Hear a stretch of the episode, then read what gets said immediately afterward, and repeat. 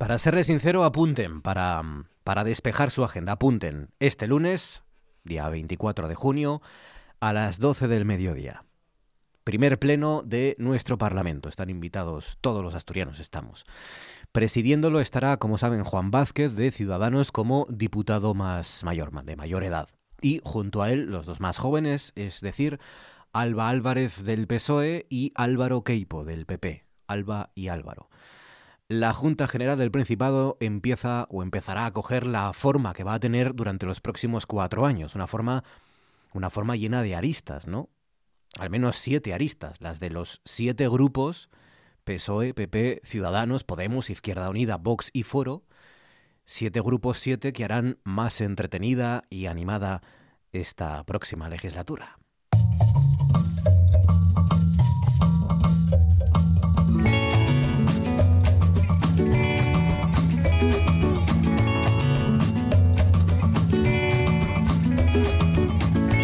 Miraba la luna de rasquí, tumbado en la arena blanca. Yo miraba la luna de rasquí, tumbado en la arena blanca.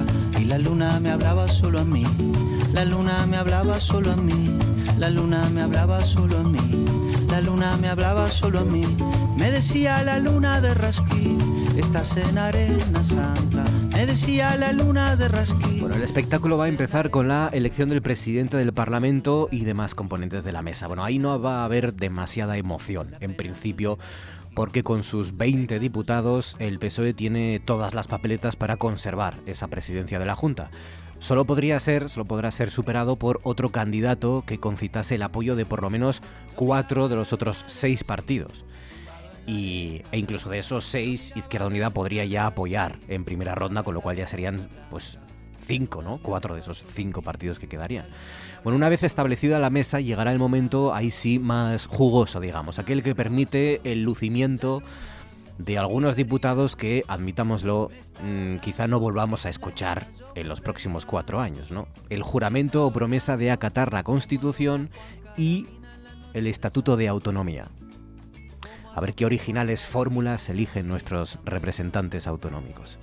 Ya saben que será esa mesa la que se forma, la que salga del lunes, la que decida luego quién tiene grupo propio y quién no. De momento hay tres partidos, Izquierda Unida, Vox y Foro, que solo tienen dos diputados, así que en principio no podrían formar, no pueden formar grupo propio y deberán irse al grupo mixto, salvo que de aquí al lunes alguno llegue a algún tipo de acuerdo y sumen, ¿no? Pues cuatro diputados, por ejemplo, en lugar de esos dos.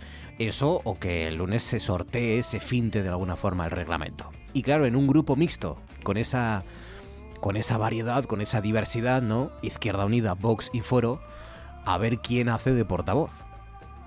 Prepárense, siete fuerzas, siete visiones de Asturias y cuatro años de legislatura. Yo miraba la luna de Rasquí, tumbado en la arena blanca. Yo miraba la luna de Rasquí, tumbado en la arena blanca. La luna me hablaba solo a mí, la luna me hablaba solo a mí, la luna me hablaba solo a mí, la luna me hablaba solo a mí. Luna, luna, luna llena, toma en tu mano la mía, luna, luna luna llena, toma en tu mano la mía, llévame a donde te canta mirándote Simón Díaz, llévame a donde te canta mirándote Simón Díaz. en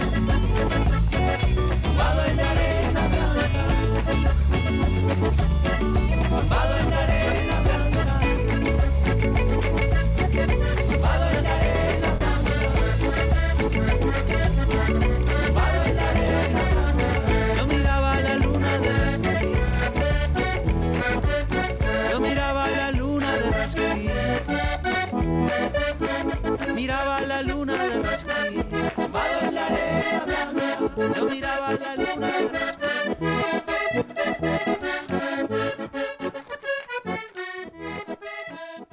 Somos Noche tras Noche, magazine nocturno de la radio asturiana y después de media hora de música, la transición tiene más música.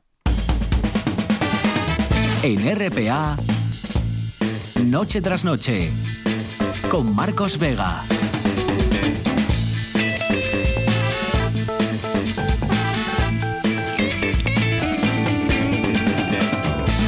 Tal? Buenas noches, bienvenidos al espectáculo de la radio. A esta hora, Asturias continúa recuperándose de la muerte de David Carradal. Dos primos hoy han escrito dos cartas públicas para pues agradecer el apoyo, confesar también además su incredulidad, ¿no? Todavía hoy con, con lo sucedido. Por lo demás, ya saben, el presunto responsable de su muerte pasa hoy esta su segunda noche en prisión y además esta tarde el alcalde de Oviedo ha corregido sus declaraciones, desafortunadas declaraciones de ayer. Ha dicho Cantelli hoy que al decir accidente quería decir, quería referirse a que se trataba de un hecho excepcional en Oviedo y que nunca quiso minimizar lo ocurrido ni exculpar a los responsables. Siguen siendo noticia los cinco de Felipe VI. El rey cumple cinco años desde su proclamación, cinco años en los que ha tenido que enfrentarse al caso Nos y sobre todo a ese discurso del día 3 de octubre 2017 tras el desafío secesionista. A partir de las 10 haremos balance de este lustro en nuestro Consejo de Actualidad junto a Luis Laria, Francisco Javier Fernández y Maribel Lujilde. Es noticia, aunque no lo parezca, Margarita Salas. Digo que no lo parezca porque no ha salido quizá lo suficiente o lo que se merece. De nuevo, nuestra científica más prestigiosa y relevante ha ganado eh, hoy un nuevo premio, el de Inventores, Inventor Europeo del Año, en la categoría Logro de toda una vida continúan sus técnicas para manejar el ADN, continúan usándose cada vez más en oncología medicina forense, arqueología incluso. Y es noticias, o se lo contamos, eh, es noticia el verano, que llega mañana y que será más cálido de lo normal en Asturias, aunque aún tardaremos varias semanas en librarnos de estas, de estas lluvias y de estos cielos cubiertos. De momento, Fabián Solís desencadenado está al frente de la parte técnica, Georgina Bitácora Fernández en producción, son las 9 y 36, esto es Asturias y estos nuestros canales, Facebook, Noche tras Noche RPA, Twitter, arroba NTNRPA y el teléfono 984 10 50 48 con Georgina Fernández. Buenas noches. Hola, ¿qué tal? Diferentes formas de decir adiós, ¿no? Sí. Hay todo un, un, catálogo para despedirse, digamos, ¿no? Eh, ¿no? A revoir. A urreboire, como dijo Voltaire. Sí. ¿no?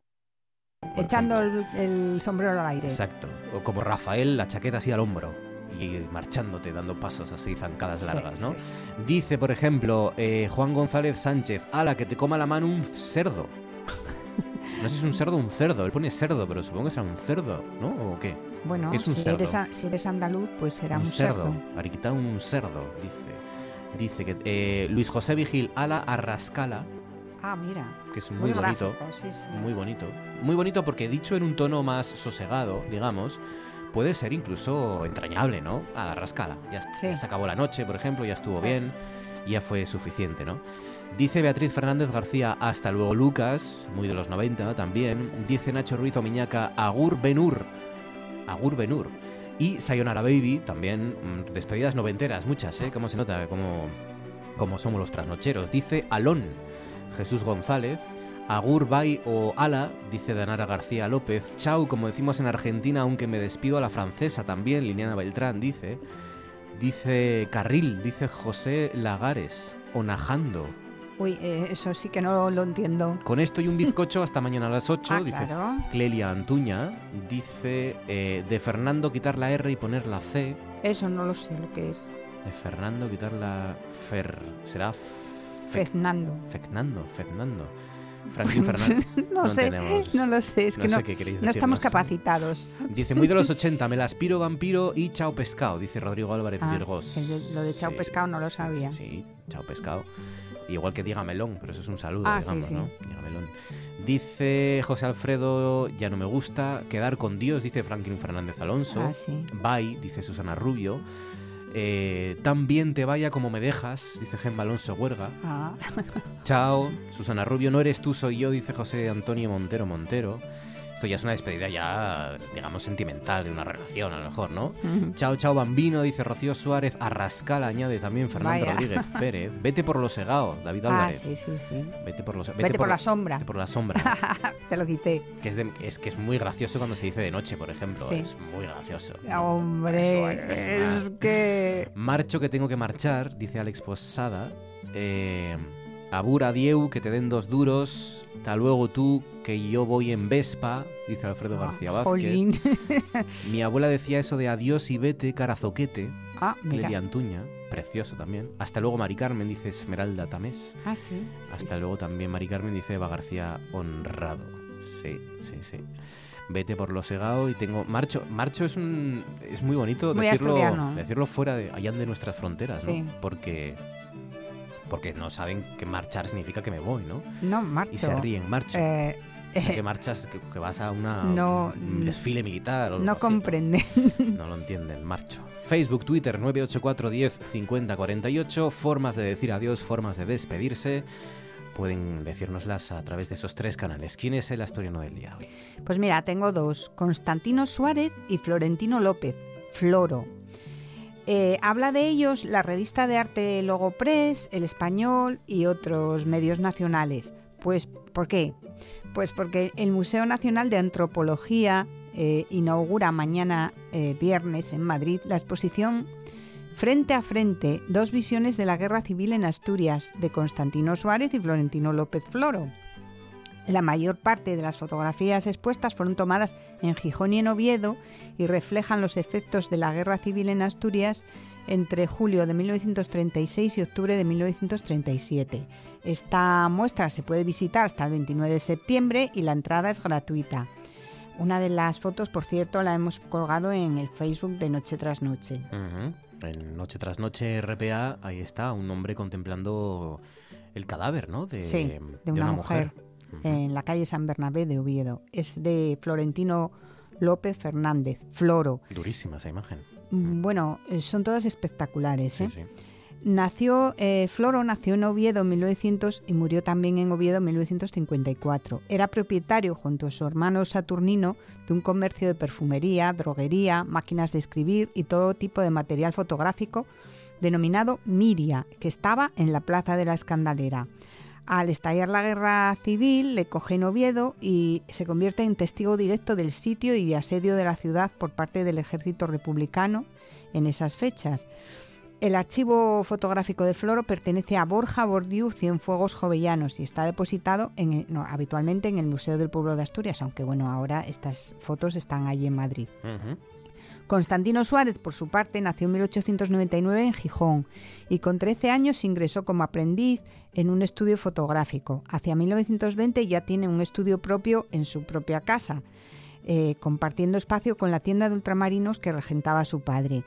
Pero lo de bodas, bautizos y comuniones a él mm, le vamos, le parecía, le quedaba pequeño y se especializó en el reportaje gráfico, así que empezó a trabajar en, en los diarios, el comercio, el noroeste, la prensa, y luego también en rotativos nacionales como ABC y Blanco y Negro.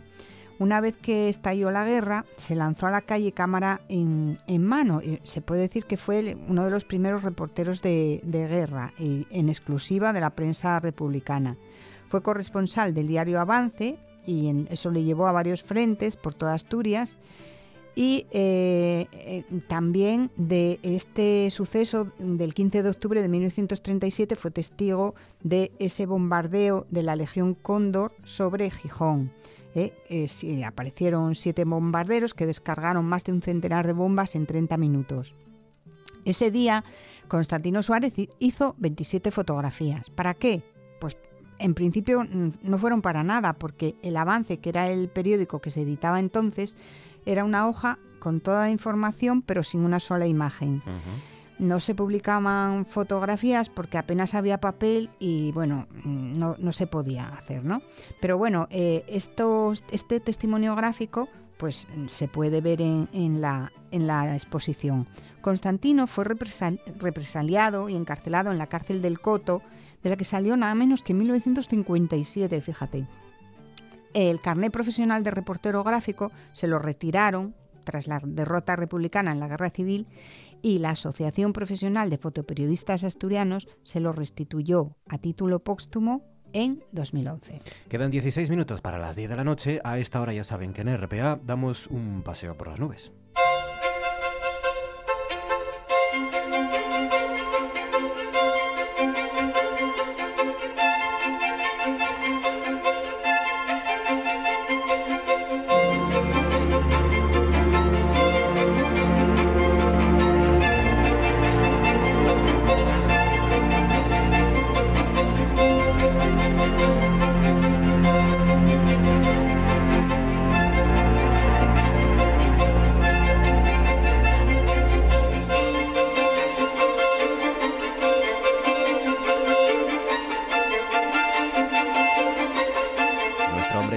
Martínez Durueta. Javier, buenas noches. Hola, buenas noches, Marcos. Que mañana vamos a recibir al verano, pero como si, como si no. Como si siguiera la primavera o casi este invierno en el que estamos instalados, ¿no? Porque ni sol ni, ni además temperaturas agradables, parece.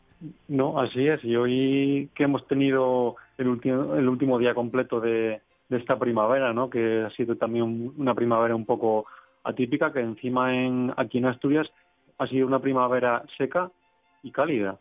Así que ha llovido bastante menos de, lo habitual y concretamente un 55% menos de, de, lo que debería ser normal para esta estación del año. Sí, es verdad. Hemos tenido, es verdad, una primavera seca y cálida, tampoco y como para que empecemos ya, sin que haya empezado el verano, empecemos a, a alarmarnos, ¿no? Y a, quejarnos y a protestar. Pero, pero sí es cierto que parece que nos esperan, bueno, primero nos espera, según ha dicho hoy Aemet, un verano que va a ser cálido. Mm, vamos a notar lo que va a hacer más calor, ¿no? No mucho, pero un medio grado, una cosa así, más superior a con respecto a otros veranos. Y, y nos esperan varios días de lluvia también. Sí, va a ser también con precipitaciones habituales para la época del año. También tenemos, tenemos que decir que la estación del verano no suele llover mucho, pero bueno, que las, las precipitaciones se esperan que estén en los valores normales para la época del año. Y lo que dices tú, que sea un verano cálido con unas temperaturas que van a ser muy poco superiores a lo habitual. Como dices tú, aquí en Asturias podrá ser en torno a medio grado por encima de lo habitual pero por ejemplo en, otras zonas de España, como puede ser Castilla y León, van a estar un grado por encima de lo normal y eso la verdad que es un dato eh, bastante alarmante y que tenemos que ir mirando poco a poco porque esto nos puede marcar esa evidencia de, mm. cambio climático. Bueno, empezamos. Mañana viernes, lo dicho, ¿no? Más lluvia, quizá no tanta como hoy, pero, pero también vamos a notar mm. agua y, temperaturas sobre 18 máximas, ¿no? Sí, mañana vamos a tener eh, un día con bastantes nubes, sobre todo por, por la mañana. Incluso estas nubes nos podrán dejar alguna lluvia, alguna llovizna en toda la costa de, de Asturias, pero de cara a la tarde y llegado al mediodía, estas nubes poco a poco se van a ir abriendo y podemos disfrutar de, tímidos claros. Encima a las 17.54 nos entra ya el, verano, así como digo, será un día, un primer día de verano nuboso y de cara a la tarde se abrirán ahí algunos claros, algunos tímidos claros y las temperaturas, pues rondando las máximas en torno a los 18 20 grados, por ejemplo, en Oviedo se tiene una, una máxima prevista de 19 grados, en Cangas de Narcea también, o en Gijón también, y las mínimas que, bueno, para esta época del año siempre lo decimos que ya son relativamente altas, en zonas de la costa los 14, 15 grados, y luego en el resto de Asturias pues estaremos por encima de los 7, 8 grados en todos los concejos.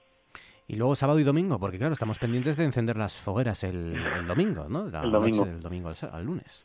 Pues mira, el sábado que va a ser el primer fin de semana del verano, el sábado la verdad que, pinta muy bien porque sí que amaneceremos con algunas nieblas matinales que bueno se disiparán eh, llegado ya el mediodía, pero ya de cara a la tarde el sol va a ser el protagonista, solamente tendremos en, los cielos anecdóticas nubes altas y medias que decoran el cielo y las temperaturas que el sábado ascienden bastante, ¿eh? ascienden bastante porque eh, llegaremos a ganar entre 8 y 10 grados y en Oviedo nada más y nada menos llegaremos a rondar los 27 grados de, temperatura máxima.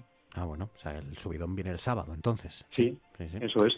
Que se mantiene de, cara al domingo. El domingo tampoco hay eh, variación en las temperaturas, pero sí el domingo por la mañana vamos a tener la alternancia de, nubes y claros y llegada la tarde las nubes van a ir aumentando de occidente a oriente y es probable que a últimas horas del día estas nubes nos dejen lluvias en el extremo más, más occidental de, Asturias. Entonces la hoguera, como, como es por la noche, pues tendríamos ahí, como digo, en el extremo más eh, occidental probabilidad de que, de que llueva por la noche. O sea, que ojo con las eh, hogueras en el occidente, ¿no? En el resto, a lo mejor no llueve tanto, ¿no? Como para, como para que nos las apaguen. Se librarán en el resto de Asturias de esas lluvias por la noche. Muy bien. Pues nada, ya la semana que viene nos cuentas qué nos espera para, para el final de junio y el principio del verano. Javier Martínez Durueta, cuídate. Gracias. Un abrazo. Un abrazo fuerte, un abrazo fuerte. Y les vamos a hablar ahora de Andresito. Andresito, ya saben, es la, la nueva especie de crustáceo que han descubierto en el área asturiana de El Cachucho. Catedrático de Biología Marina de la Vida de la Universidad de Alcalá es eh, Juan Junoy. Juan, buenas noches. Hola, ¿qué hay? Buenas noches. Por cierto, ¿es Juan Junoy o Junoy? Juan, Junoy. Junoy Nosotros aquí en Castilla es la J con la UJU. Vale, Junoy, Junoy. Eh, eh, un crustáceo, eh, Andresito, por cierto, se llama así porque le habéis, eh, bueno, le habéis querido homenajear a un dibujante gallego, ¿no? Andrés Meixide. Sí, justo. O sea, es una promesa que el, el, pobre Andrés llevaba persiguiéndome a mí desde hace como nueve años, a partir de una viñeta que hizo sobre otro animalico que encontramos en las Islas Atlánticas. Y entonces me dice, oye, pues mira, me haría mucha ilusión que me dedicaras a una especie. Y claro, pues estas cosas no, no sale uno al campo y coge una nueva especie así el día siguiente, ¿no? Claro. Entonces, estas son las cosas. Entonces, por lo menos yo me he quitado también la promesa de encima, porque era una cosa que tenía pendiente con él. El nombre técnico es científico, es Astacilla Andrés Meisidei, ¿no? Pero sí, es mucho más entrañable Andresito, al final, sí, ¿no? Sí, no, bueno, es, es, la manera más popular, ¿no? Porque sí. mira, ya que es un animalico muy pequeño, tiene 7 milímetros, pues oye, la verdad es que no es para dar miedo a nadie. Y tampoco nos permite hacer una buena paella, ¿eh? 7 milímetros de bicho, poco hacemos. Es verdad. Oye, eh, Juan, ¿a, ¿a, qué se debe que eh, en el año 2019 sigamos eh, encontrando especies? ¿Se debe a que todavía tenemos mucho que eh, averiguar, mucho que investigar en lugares como el cachucho? Eh, o, o, o, a qué? ¿O a que es tan pequeño que a lo mejor sí. no nos habíamos percatado antes? Bueno, en realidad, fíjate, es bastante frecuente encontrar especies. A veces nos estamos preocupando por a ver si hay vida en otro planeta cuando todavía no conocemos toda la vida que tenemos en este. Hay alrededor de unas dos millones y medio de especies descritas ¿eh? y se sospecha que el, la diversidad en la Tierra pues puede llegar al doble o incluso al triple. Es decir, todavía no conocemos toda la vida de, que hay en la Tierra y, por supuesto, todavía no conocemos toda la vida que tenemos en España, ¿no? De especies. Entonces, claro, algunas especies como esta de pequeño tamaño que vive a 500 metros de profundidad, encima son difíciles de coger. Hacer una campaña submarina para capturar algún tipo de estas especies siempre es muy costoso, ¿no? Entonces, eh, permanecen también bastante ignoradas. Pero vamos, hace dos días también un compañero mío describió una especie de una playa y eso no más que había que ir a la playa, ¿sabes? o sea que hay bastante todavía diversidad por, por descubrir en nuestro país. Sí. ¿Cómo tenemos que imaginarnos a Andresito? Porque has dicho ya que es muy pequeño, ¿no? De unos milímetros. Eh, sabemos que también lo habéis encontrado a unos 500 metros de profundidad y que, y que es verdad que tiene como tres pares de patas eh, en, con un brazo corto, ¿no? Que, bueno, digamos que puede sí. agarrarse a ramas y resistir estas corrientes Mira, que hay en el fondo. Eh, el propio Andrés Meiside me hizo un dibujo divertido que era una, una llave de Allen pues como una llave ah, de Allen, porque mira. realmente sí. es una L. Entonces, eh, la parte del brazo corto de esa L es donde tiene tres patas con las cuales se aferra a las ramas de las orgonias, bueno, una especie de unos corales, vamos a llamar así, que hay en el fondo del cachucho, ¿no? Se agarra con esos. Y las otras patas, las cuatro pares anteriores, los tiene modificados para, para la alimentación, de tal manera que en la parte del brazo largo de la L estaría la cabeza en el extremo y esos cuatro pares de patas. Es un animal bastante curioso, ¿no? Porque ha especializado sus patas, que es, está emparentado, por ejemplo, con los bichos bola que vemos debajo de las sí. piedras, que Ajá. son todos, sí, isópodos, es decir, patas iguales. No hay ninguna modificación en sus patas. Bueno, pues estos animales sí que tienen esa modificación, ¿no? Tres pares para asirse, uh -huh. para estar agarrado a, a las gorgonias, y cuatro pares, pues, dedicados precisamente a la alimentación. Se llegan a, a filtrar eh, el, el, plancton que llega a las corrientes que llegan por el cachucho. Y luego otra cosa que nos vas a tener que explicar es esta de esta cosa que presenta un fuerte dif, dimorfismo sexual. Sí, mira, ahí es curioso porque fíjate, cuando nosotros describimos una especie, normalmente se suele describir a, al sexo que es más característico. Y en este caso el más característico son las hembras. Las hembras son en general más grandes y tienen, son mucho más ornamentadas, tienen más salientes, más espinas que los machos. Los machos en este caso son realmente muy sosos. De hecho, es curioso porque de este grupo de las astacillas se conocen muchas hembras, ¿eh? pero de algunas especies se desconoce el macho, porque bueno, ha podido pasar desapercibido, ¿no? Entonces, claro, el dimorfismo es muy grande porque la, la, la hembra es realmente de mayor tamaño y mucho más llamativa que el macho. El macho es un poquito más eh, conspicuo, más críptico y bueno, no, no es, es mm, con una ornamentación bonita, con espinas o con salientes, ¿no? Y... Entonces, normalmente la decisión se hace sobre las hembras en este caso. Y, y la última, Juan, eh, ¿hay que preocuparse? ¿Está en peligro de extinción o hay ejemplares suficientes? o... Hombre, la verdad es que recién encontrada, lo difícil es que la puedan encontrar de nuevo, pero no porque esté en peligro. Afortunadamente, mira, el cachucho es el área marina protegida más importante que tiene España y, bueno, ese grado de protección nos va a ayudar a preservar los corales sobre los que viven las orgorias. De tal manera que, bueno, en principio hay que esperar que la población vaya bien, pero claro, lo que ocurre es que todavía no tenemos datos sobre esa población, simplemente la acabamos de descubrir. Entonces, pues claro, cuando acabas de descubrir una especie, no sabes si es muy abundante, muy frecuente, etcétera. Pero bueno. Pues nada, hay que darse enhorabuena de todavía las sorpresas que nos depara el Cantábrico en general, el cachucho en, en, particular y luego nuestro área asturiana, nuestro trocito de Cantábrico que nos toca a los asturianos. Es que tenéis un trocito de Cantábrico muy interesante, ¿eh? porque los cañones submarinos que tenéis ahí mismo, el propio el cachucho y todo, desde luego son una envidia de mar que tenéis. Pues sí. Eh, catedrático de Biología Marina de la Vida de la Universidad de Alcalá, Juan Junoy. Juan, enhorabuena por el trabajo y gracias por contárnoslo. Un saludo. Un saludo, muchas gracias. Buenas noches. Buenas noches. Y ahora esto.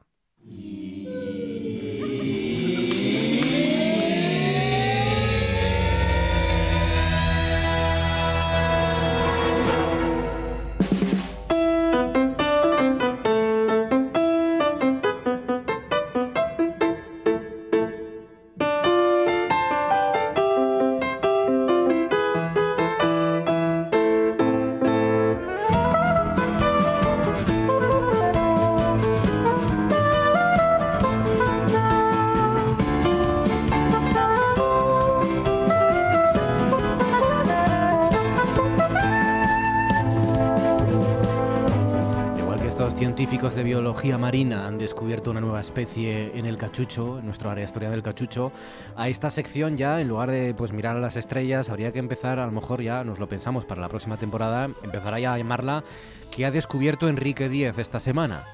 Quique, buenas noches, ¿cómo estás? Hola, buenas noches. Bien, pero eso es totalmente totalmente falso e injusto. ¿eh? mucho. Bueno, que, ha descubierto, que ha descubierto Enrique Díez y el resto de equipo y el resto de y, y, muchas decenas de personas más. No, o sea, yo ahí realmente de lo que vas a comentar he aportado un granito de arena pequeñito. Esto ha sido en un telescopio de Almería, ¿no? Para empezar. Eh, sí, sí, sí, esto es un instrumento, es, es un... Eh, el descubrimiento lo ha hecho un instrumento que se llama Cármenes, que alguna vez ya hemos hablado de él, eh, que es un espectrógrafo que está instalado permanentemente en el telescopio más grande del Observatorio de Carrel Alto, en Almería, que es el, el telescopio de tres metros y medio de Carrel Alto. Y lo que han o habéis descubierto es un sistema solar cercano que puede tener agua líquida. De nuevo, otra opción de albergar vida, pero de momento sistema solar cercano que, que, puede contener agua líquida. Es una noticia que ha aparecido en todos los medios nacionales y en muchos internacionales también, y de cuyos firmantes en esa investigación, en ese, en ese trabajo, es, es Enrique Díez, astrofísico del aula de astronomía, socio de Omega. Eh, ¿Qué importancia tiene? Está a 12,5, 12 años luz y medio, digamos, ¿no? Sí, sí, sí. A ver, eh, realmente mm, esta estrella, el, sistema es un sistema de al menos dos planetas, porque se han detectado dos planetas con Cármenes, y mm, eh, está en una estrella de las más cercanas al Sol, la estrella de Tiergarden. No sé si os suena alguna vez haber oído hablar de ella. Mm, creo que no, contigo yo creo que nunca, ¿no? ¿no? No, yo creo que tampoco. Pero bueno, las estrellas así más cercanas al Sol eh, que suelen ser, son casi todas enanas rojas, pues tienen nombre nombres propios, pues bueno, o del descubridor o de la persona que más se haya dedicado a, estudiarlas, pues no sé, la estrella de Barnard, eh, Próxima también tiene un nombre eh, propio, la estrella de Luiten o esta, que es la estrella de Tigarden. Y esta está cerquita, a 12 años luz. Y es una estrella muy pequeña, es una estrella que tiene aproximadamente la décima parte de la masa del Sol. Es una estrella como del tamaño de Júpiter, una cosa así. Y es una estrella muy fría. Y está cerca, está a 12 años luz. Y entonces lo interesante es que contiene, eh, tiene un sistema de dos planetas, al menos dos planetas, que son los que se han detectado, y son muy parecidos a la Tierra. Y de hecho, de hecho, eh, es de resaltar que uno de ellos, eh, el más alejado, el Garden C, o sea, el, segundo planeta, el que, orbita cada 11 días, fijaros si el tan cerca de la estrella. Y si esta estrella es pequeñita y poco luminosa, comparada con el Sol, que los dos están en zona de habitabilidad, o sea, los dos pueden mantener, están a una temperatura adecuada como para mantener agua líquida, si se dieran las condiciones, claro. Y uno orbita cada tan solo cinco días, o sea, que está cerquísima de la estrella. Y el otro orbita cada 11 días. Y este que orbita cada 11 días es el planeta, hasta el momento, es el planeta que se ha encontrado con mayor índice de similitud a la Tierra. Ah. Y eso es una eso es como una especie de baremo que se puede hacer en función de la temperatura a la que esté el planeta, la distancia a la que esté a la estrella, la energía que reciba, el, el, radio del planeta. Entonces, en, función a un montón de factores se puede establecer ese índice de, similitud. Y de todos los exoplanetas, miles que se conocen, hasta ahora el que tiene un, índice de similitud más alto con la Tierra es este. Y eso sí que es noticioso. O sea, eso sí que es importante, porque y además está muy cerca. O sea, si no he entendido mal, su año dura 11 días. Sí. Y, efectivamente cumple, a pesar de lo, de lo pequeña que es esa estrella, digamos, claro, aquí hay que cambiar un poco el concepto. Si la estrella es pequeña, eh, tiene que estar más cerca, por tanto, para recibir el calor suficiente. Y todo eso sí que es verdad que junto hace que sea el planeta con, con digamos, mayor probabilidad de, de, habitar vida, de albergar vida o con una mayor similitud con respecto a la Tierra y que luego está muy cerca, 12 años luz, eh, es entre comillas muy cerca a las dimensiones que estamos acostumbrados. Sí, sí, sí. Hombre, tanto como que el que sea el que más probabilidad tiene para albergar vida, eso igual es mucho decir, pero sí que es el, el de mayor similitud a la Tierra. Es que son cosas ligeramente diferentes. Lo que, lo que sí es eh, también importante es resaltar que este estos planetas eh, el método por los que por el Cármenes los ha descubierto eh, es el método de velocidad radial, o sea, es, detectar oscilaciones que el movimiento del planeta, cuando eh, según se va moviendo alrededor de la estrella el planeta, en, el transcurso de su órbita, la estrella también se mueve un poquito. Entonces nosotros detectamos esas oscilaciones en, en el movimiento de la estrella, ese vaivén, ¿no? ese bamboleo en torno al centro de masas que son movimientos de, detectamos movimientos de un metro por segundo, ¿eh? ojo. o sea, somos capaces de detectar cómo la estrella se acerca o se aleja de nosotros a razón de un metro por segundo de ese orden por culpa del planeta que la está orbitando. ¿eh? Qué precisión, ¿no? Sí, sí, sí. sí. Eh, asusta la, precisión que tenéis de, a una distancia tan brutal, ¿no? Tan Sí, sí, es, extraordinario. Es una cosa que a mí siempre que lo pienso no, deja de maravillar. Me parece que uno ya lo toma como normal, pero cuando lo piensas es, alucinante. Y entonces, eh, este planeta no transita. O sea, este planeta no lo hemos descubierto por el método de los tránsitos, o sea, porque pase por delante de la estrella periódicamente y detectemos una disminución en el brillo, sino que lo detectamos por esas eh, oscilaciones, ¿no? Y mm, entonces, ¿qué, pasa? Que no, de momento no podemos verlo directamente, porque no pasa por delante del disco de la estrella. Pero en unos pocos años sí vamos a poder, está muy cerca, este, estos planetas están muy cerca, esta estrella está muy cerca, eh, son muy similares a la Tierra, es una estrella muy tranquila. Y entonces, en unos años, cuando tengamos estos telescopios de gran generación, de nueva generación, de 30 metros, de 40 metros, que se están construyendo ya, vamos a poder obtener espectros de estos planetas. Eh, y eso quiere decir que vamos a poder saber si tienen atmósfera y en el caso de que la tengan, de qué está hecha. O sea, que eso es... Qué bueno. Eso, y ahí se puede, lo que ya hemos comentado más veces, o sea, tú puedes buscar indicadores de actividad biológica, siempre buscando, siempre inspirándose en la Tierra, claro, o sea, hay que, hay que inspirarse en lo conocido, pero siempre uno puede buscar eh, las... Eh, las eh, las huellas de una posible... O sea, ¿cómo verías tú a la Tierra? ¿Qué indicadores biológicos hay en la Tierra que solamente se pueden explicar por la vida, por la actividad biológica? Pues eso podemos buscarlo en otros planetas, en las atmósferas de otros planetas, pero todavía no sí cuando tengamos, en unos pocos años, cuando tengamos esos grandes telescopios. a día de hoy... Claro, a día de hoy lo, relevante es la labor que estáis realizando. Cuando tengamos la tecnología, eh, ya saber a, tiro fijo, digamos, ¿no? A dónde hay que empezar a fijarse. La tecnología está a las puertas. O sea, no es una cosa que estemos hablando de cuando colonicemos Marte. No, no. O sea, es que esto se está construyendo ya. Y en cosa de 10 años van a empezar a dar datos ya. Entonces, es, es muy interesante por eso. y luego, bueno, ya a nivel personal de esta estrella, pues es una estrella que nos ha dado muchísima guerra, porque es una estrella que se ha estado observando durante años con Cármenes y en los congresos de Cármenes pues se viene hablando de la estrella de T-Garden desde los primeros días, ¿no? Porque eh, estas señales ya fueron presentes desde los primeros días. Las señales de, bueno, otro día si queréis hablamos en más, con más detenimiento cómo se detectan así los pormenores, pero uno va como analizando las observaciones según se van acumulando más y más y más y empiezan a aparecer, cuando uno tiene lo que se llama el periodograma, empiezan a, tener, a aparecer señales que indican los periodos orbitales de posibles planetas, ¿no? Pero esa estrella era muy puñetera porque no se dejaba no se dejaba eh, no se no, dejaba que acabáramos de, de estar al 100% seguros de, de, que estos de que estas señales eran de planetas. Y ahora finalmente pues bueno al final después de acumular más de 200 observaciones lo cual es una burrada ¿eh? porque la estrella es muy débil y entonces para obtener una observación hace falta como una hora de observación con Cármenes. Y estamos hablando de 240 observaciones, lo, lo cual son 240 horas de observación solamente dedicadas a esta estrella. Y eso es una barbaridad. O sea, mm, Eso, o sea, eso es dinero al final, eso es mucho tiempo. Y tiempo perdido y, y esfuerzo y, luego esfuerzo de análisis y de... Entonces al final, bueno, pues que haya fructificado la investigación en estos dos planetitas, pues, pues es... Oye, Quique, eh, Asturias, Almería y luego son varios países, ¿no? ¿Cuántas personas estáis implicadas en un hallazgo de este, de este tamaño? Más o menos. Pues en el consorcio de Cármenes somos, el número exacto, si te digo la verdad no, sé, no lo sé, pero somos del orden de un centenar de, de personas, sí, y de países, pues una media docena de países, así. Principalmente es un consorcio hispano-alemán. O sea, las, las instituciones que conforman...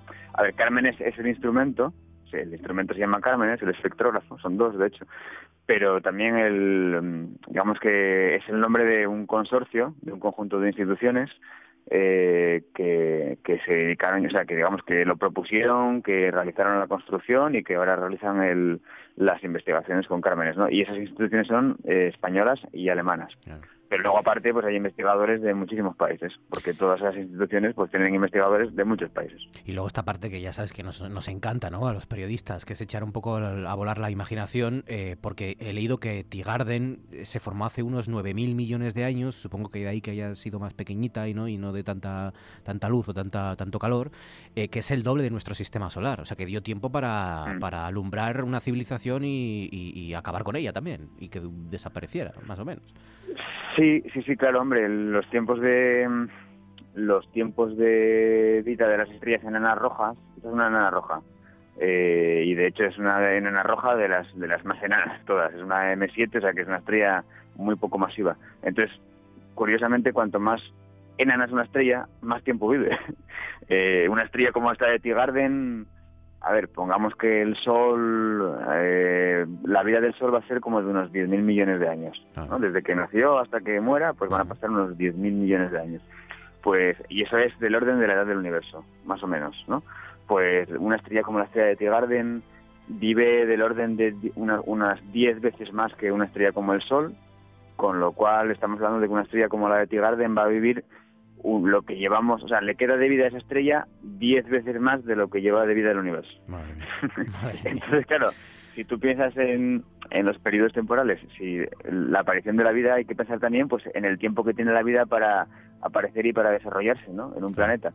y luego estas estrellas son muy estables también en el sentido de que no evolucionan, pero bueno, también tienen sus problemas. Sí, son también ¿Cómo, perdón? Que, que imagino también, claro. No sé, la radiación se me ocurre. Eh, sí, son estrellas muy activas, que a pesar de ser, pequeñas tienen explosiones muy intensas, muchísima radiación. Luego estos planetas también tienen problemas porque al estar tan cerca de, la estrella, al orbitar cada tan poco tiempo, suele creemos, porque realmente nunca lo hemos visto, pero creemos que les pasa lo que le pasa a la Luna o lo que les pasa a las lunas de Júpiter, que siempre tienen una misma cara del planeta apuntando a, mirando permanentemente hacia la estrella. Eso es una cosa eh, eh, típica, ¿no? Entonces, ¿qué pasa? Pues que posiblemente cabe la posibilidad de que una de que una mitad del planeta esté hirviendo y la otra mitad esté congelada. Entonces, no sabemos qué implicaciones puede tener eso para la vida.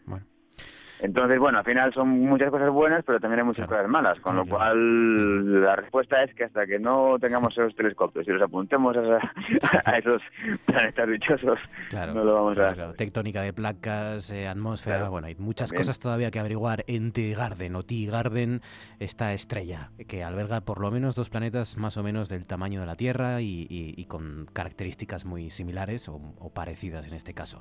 Es injusto decir, es verdad, que el descubrimiento es de Enrique Pero lo que es mm, muy justo es decir, Quique, que, es que no os perdéis una. desde, desde vuestro laboratorio, desde vuestro grupo de trabajo de la Universidad de Oviedo, estáis últimamente en, la mayoría de los grandes descubrimientos que se hacen como mínimo desde España y algunos de los internacionales más relevantes en cuanto a, localizar exoplanetas y, escrutar el universo. Así que enhorabuena a, a ti y a todo el equipo, como siempre. Sí, sí, sí. Pues muchísimas gracias y a ver si se dan más noticias pronto. Ojalá, ojalá. Uy, ¿Me suena esto a que me has...? Ah, no, no, no. Ah, no, vale, no vale, qué susto. no estaba vale, vale, hacer, ¿cómo se llama esto de las series? Un, un spoiler. Una, un, no, spoiler no, esto que lanza así algo... Un tráiler, un avance, ¿no? Un cebo. Sí, sí, sí. sí. vale, vale, vale, qué susto. Quique, cuídate, amigo, Pero bueno, fuerte. seguro, seguro que a corto plazo aparecen más, ¿eh? porque, porque tenemos más. Lo que pasa es que estas, el, estas cosas se cocinan lento, tarda mucho tiempo en cocinar. Y hay muchas cocinándose, lo que pasa es que, bueno, van a ir agoteando poco a poco. Pues nada, lo contaremos, Quique. Un abrazo fuerte, enhorabuena, gracias. Venga, otro para vosotros, hasta luego. Cosas que pasan en Noche tras Noche. El aprendiz que está de Rabiosa Actualidad esta semana, porque con el libro que sacó esta actriz porno que dice Stormy. que Stormy Monday, que, que ha tenido algún affair con... Stormy, Monday es un grupo. Sí, yo me quedo así de... Stormy Daniels, creo que se llama. Uy, qué mala pasada, me ha jugado mi No, pero nos hemos quedado por un segundo. Ya, eh, eh, Stormy Monday. Stormy Daniels, eh, eso quería decir. Eh, Stormy Daniels eh, dice en su libro, no sé si voy a poder seguir. ¿eh? Venga, Marcos, que confiamos en ti. Dice en su libro que una de las cosas que le prometió Donald Trump para acostarse con ella fue participar y ser una de las presentadoras de este reality de El Aprendiz. Un molabas que yo quiero dedicar personalmente a Jorge Otero de los Stormy Mondays por porque mi cerebro haya pensado en, ellos cuando estaba hablando de Cuando has hablado de porno, de, de, porno. Yo solo quiero decir que hemos hablando de Trump y de porno y Marcos ha hecho Stormy Monday. Hasta ese punto yo venero la música de los Stormy Monday.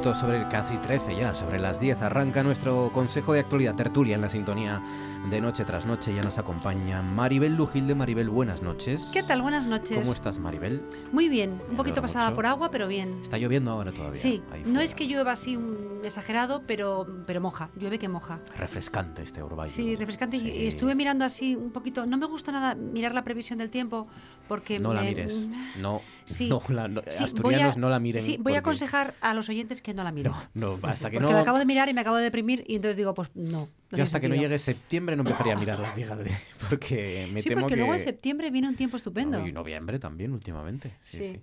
Pero es verdad que junio no, no está siendo bueno, pero hemos tenido una gran primavera, seca, cálida, calurosa y bueno, pues tampoco. Bueno, pero es que ahora llega el momento, llega el momento de tener el verano. Sí, sí, pues no. Porque el, verano en verano es conveniente.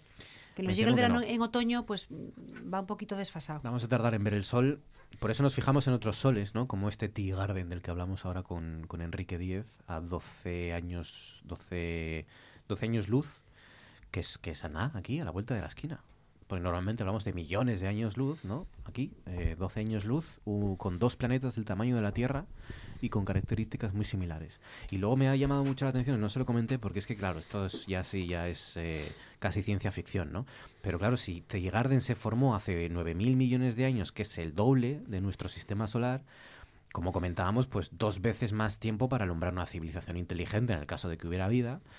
Y, luego además eh, han dicho algunos de los eh, científicos autores de este estudio mm, que, que desde el punto de vista de Tigarden, de esta estrella, nuestro sistema solar se encuentra ahora mismo pasando frente al Sol y han, añadido, ¿no? en, casi en tono de broma, lógicamente, que si existen los tigerdianos, eh, podrían observar la Tierra transitando frente al Sol entre el año 2044 y 2496. ¿Eso qué quiere decir? ¿Que no nos verían a nosotros? Eh, no. No. Verían a lo que estuviera aquí si es que queda algo para, ese año, ¿no? bueno, pues nada. Son de estas cosas que llaman tantísimo la atención. Claro, es que 9.000 millones de años, efectivamente, eh, pudo haber nacido una civilización allí, desaparecer, nacer otra y desaparecer también. Más o menos es lo que va a durar el Sol. Eh, y, qué curioso que 12 años luz nos parece tan, poco, ¿eh? 12 años luz.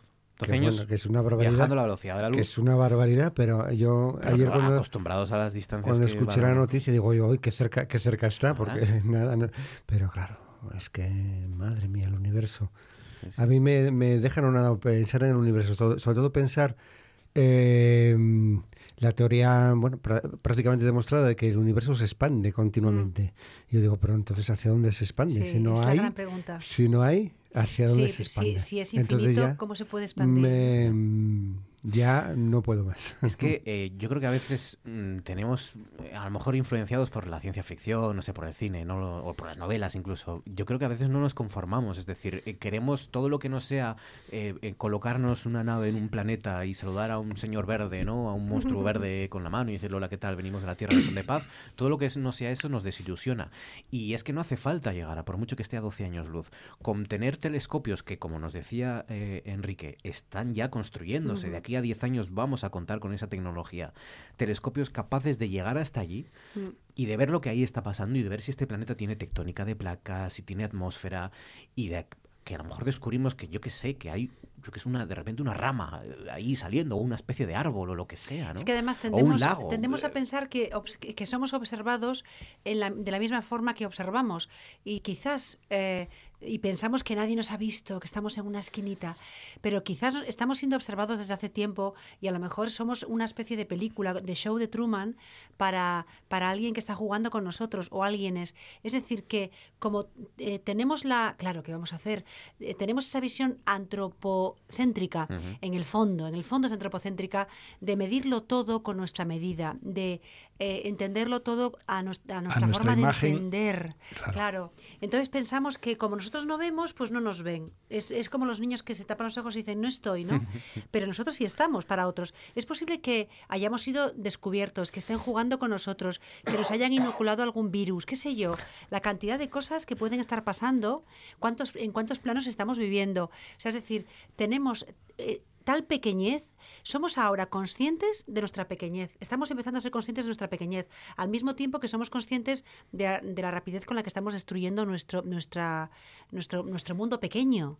Entonces, todo ese descubrimiento es un descubrimiento muy inquietante. ¿eh? Es que muchas veces lo comentamos también en, esta sección ¿no? de los jueves. Em, estamos mm, a nivel estelar, eh, estamos eh, muchísimo antes que cuando Colón descubrió América. O sea, que cuando Colón empezó a navegar, cuando Colón salió ¿no? de, del puerto para empezar a navegar a, descubrir América. Eh, estamos muchísimo antes. Digamos que estamos todavía en, el génesis de.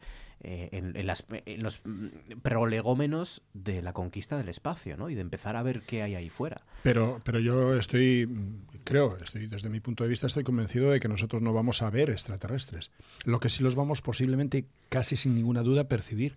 Y no es, va, no es observable, sino que es en cuanto a que vayamos a tener capacidad para, a través de radiotelescopios, que no van a ser telescopios ópticos, los que van a percibir si un planeta es habitable o no, van a ser mm, otras frecuencias de radio que son las que en un momento determinado, por VIPs, por lo que son informaciones que se propagan en las ondas, pues vamos a saber, tiene que haber una cultura inteligente que las está transmitiendo. Y a partir de ahí sí que podamos focalizar precisamente esa observación. Mientras que no lo hagamos así, realmente no podemos seguir pensando que a 12 o 14 años luz nosotros vamos a estar observando visualmente extraterrestres o incluso un planeta habitable. Es imposible.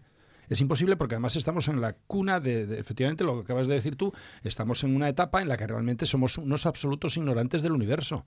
Todos los días estamos descubriendo y estamos contrastando con informaciones de hace otros cuatro días y estamos viendo que se desarrolla una información que muchas veces deja muy mal algunas informaciones anteriores. Mira, iba a tener un tema, pero voy a tener el tema del día, voy a hacerlo precisamente por una información que aparece en cuanto al agua en el planeta Tierra.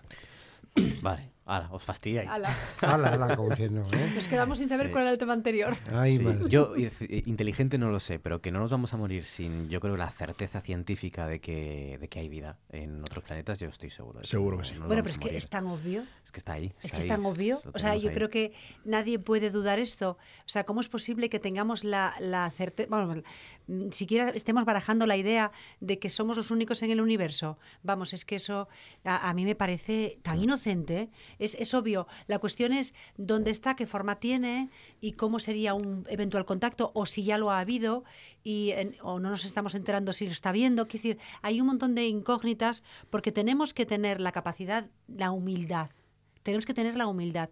Y a mí me parece, es, me parece muy interesante. Generalmente la gente, eh, los investigadores, los, la gente que más sabe, son más humildes, porque se dan cuenta de la dimensión de lo que, de lo que falta por saber. Y en este caso es mucho. ¿eh? Pero además tú añadiste una cosa muy interesante antes. ¿Qué planos observamos nosotros de, de los espacios? Porque eh, fijaros, eh, eh, solamente utilizamos el 11,4% de nuestra capacidad intelectiva.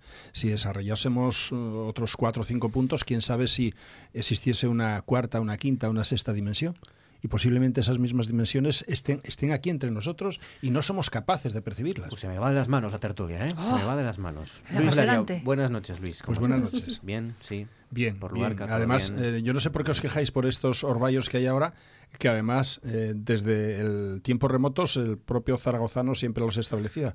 Precisamente son los orvallos de San Juan. ¿La verdad? O sea, esto no es extraño. Lo que es extraño es la, lo, que, extraño son eh, las alzas en temperatura que vamos a tener eh, durante todo el verano y las que hemos tenido cuando realmente no tendríamos que haber tenido temperaturas tan altas. Ah, ya ha sido una primavera más cálida de lo normal, más seca de lo normal y vamos a tener un verano más cálido y va a ser y lo vamos a eh, en algunas zonas un, verano tremendamente hostil. Mm. Ya estamos hablando de algunas zonas con más de 55 grados de temperatura, obviamente no en España, pero estamos hablando de que hay ciertas zonas del planeta donde ya están pagando consecuencias muy, muy peculiares. Y, muchos lugares se enfrentan ya a este arranco de, arranque del comienzo del verano con sequía.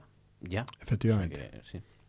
Francisco Javier Fernández, buenas noches. Hola, buenas noches. ¿Qué tal, Francisco? Bien. Yo bien, además ya comenté alguna vez que para los que somos alérgicos al polen de las gramíneas salvajes, eh, los días estos lluviosos los agradecemos mucho porque mejoramos del picor de los ojos y del paladar y de la congestión nasal, de la tos, o sea que Esto limpia todo por fuera y por dentro. estaba mm, encantado por la tarde viendo que ya no solamente eran los orvallos de San Juan, sino que era un poco más y bueno, nada, se coge el paraguas y estamos pertrechados perfectamente. Claro que sí. Venga, contadme cosas que os hayan llamado la atención, que os han sorprendido, que queréis sugerir, proponer, Maribel, adelante. Que... Bueno, pues a mí el tema, de, el tema que me está apasionando en los últimos días es la historia, porque eh, mira, es un tema con muchos planos, hablando de planos también, es la historia de, del hijo de Antonio Luis Baena un señor del cual no teníamos ni noticia, nada más que los investigadores, y de repente nos hemos enterado de que existe y que fue el alférez que actuó de secretario en el juicio que condenó a Miguel Hernández. Realmente Miguel Hernández no se murió de esta condena. Bueno, sí se murió de esta condena porque como consecuencia de estar en la cárcel se murió tísico, pero vamos, quiero decir que se murió de una enfermedad, de una enfermedad que, contrajo en la cárcel. Pero la cuestión es que este hombre, digamos que aparece en la historia de España como eh, relacionado con la muerte de Miguel Hernández. Claro, eh, estos últimos días hemos sabido que la Universidad de Alicante ha hecho caso, ha aceptado la solicitud del hijo de Antonio Luis Baena de que su nombre, el nombre de su padre, se borre de, una investigación que había sido publicada por un historiador de la universidad. A mí me pareció un tema apasionante. Primero me, dejó absolutamente perpleja y anonadada que la universidad dijera, pues sí, venga, vamos a quitar a este señor como si no hubiese existido. Y aludiendo a la protección de datos, que no a el derecho al honor.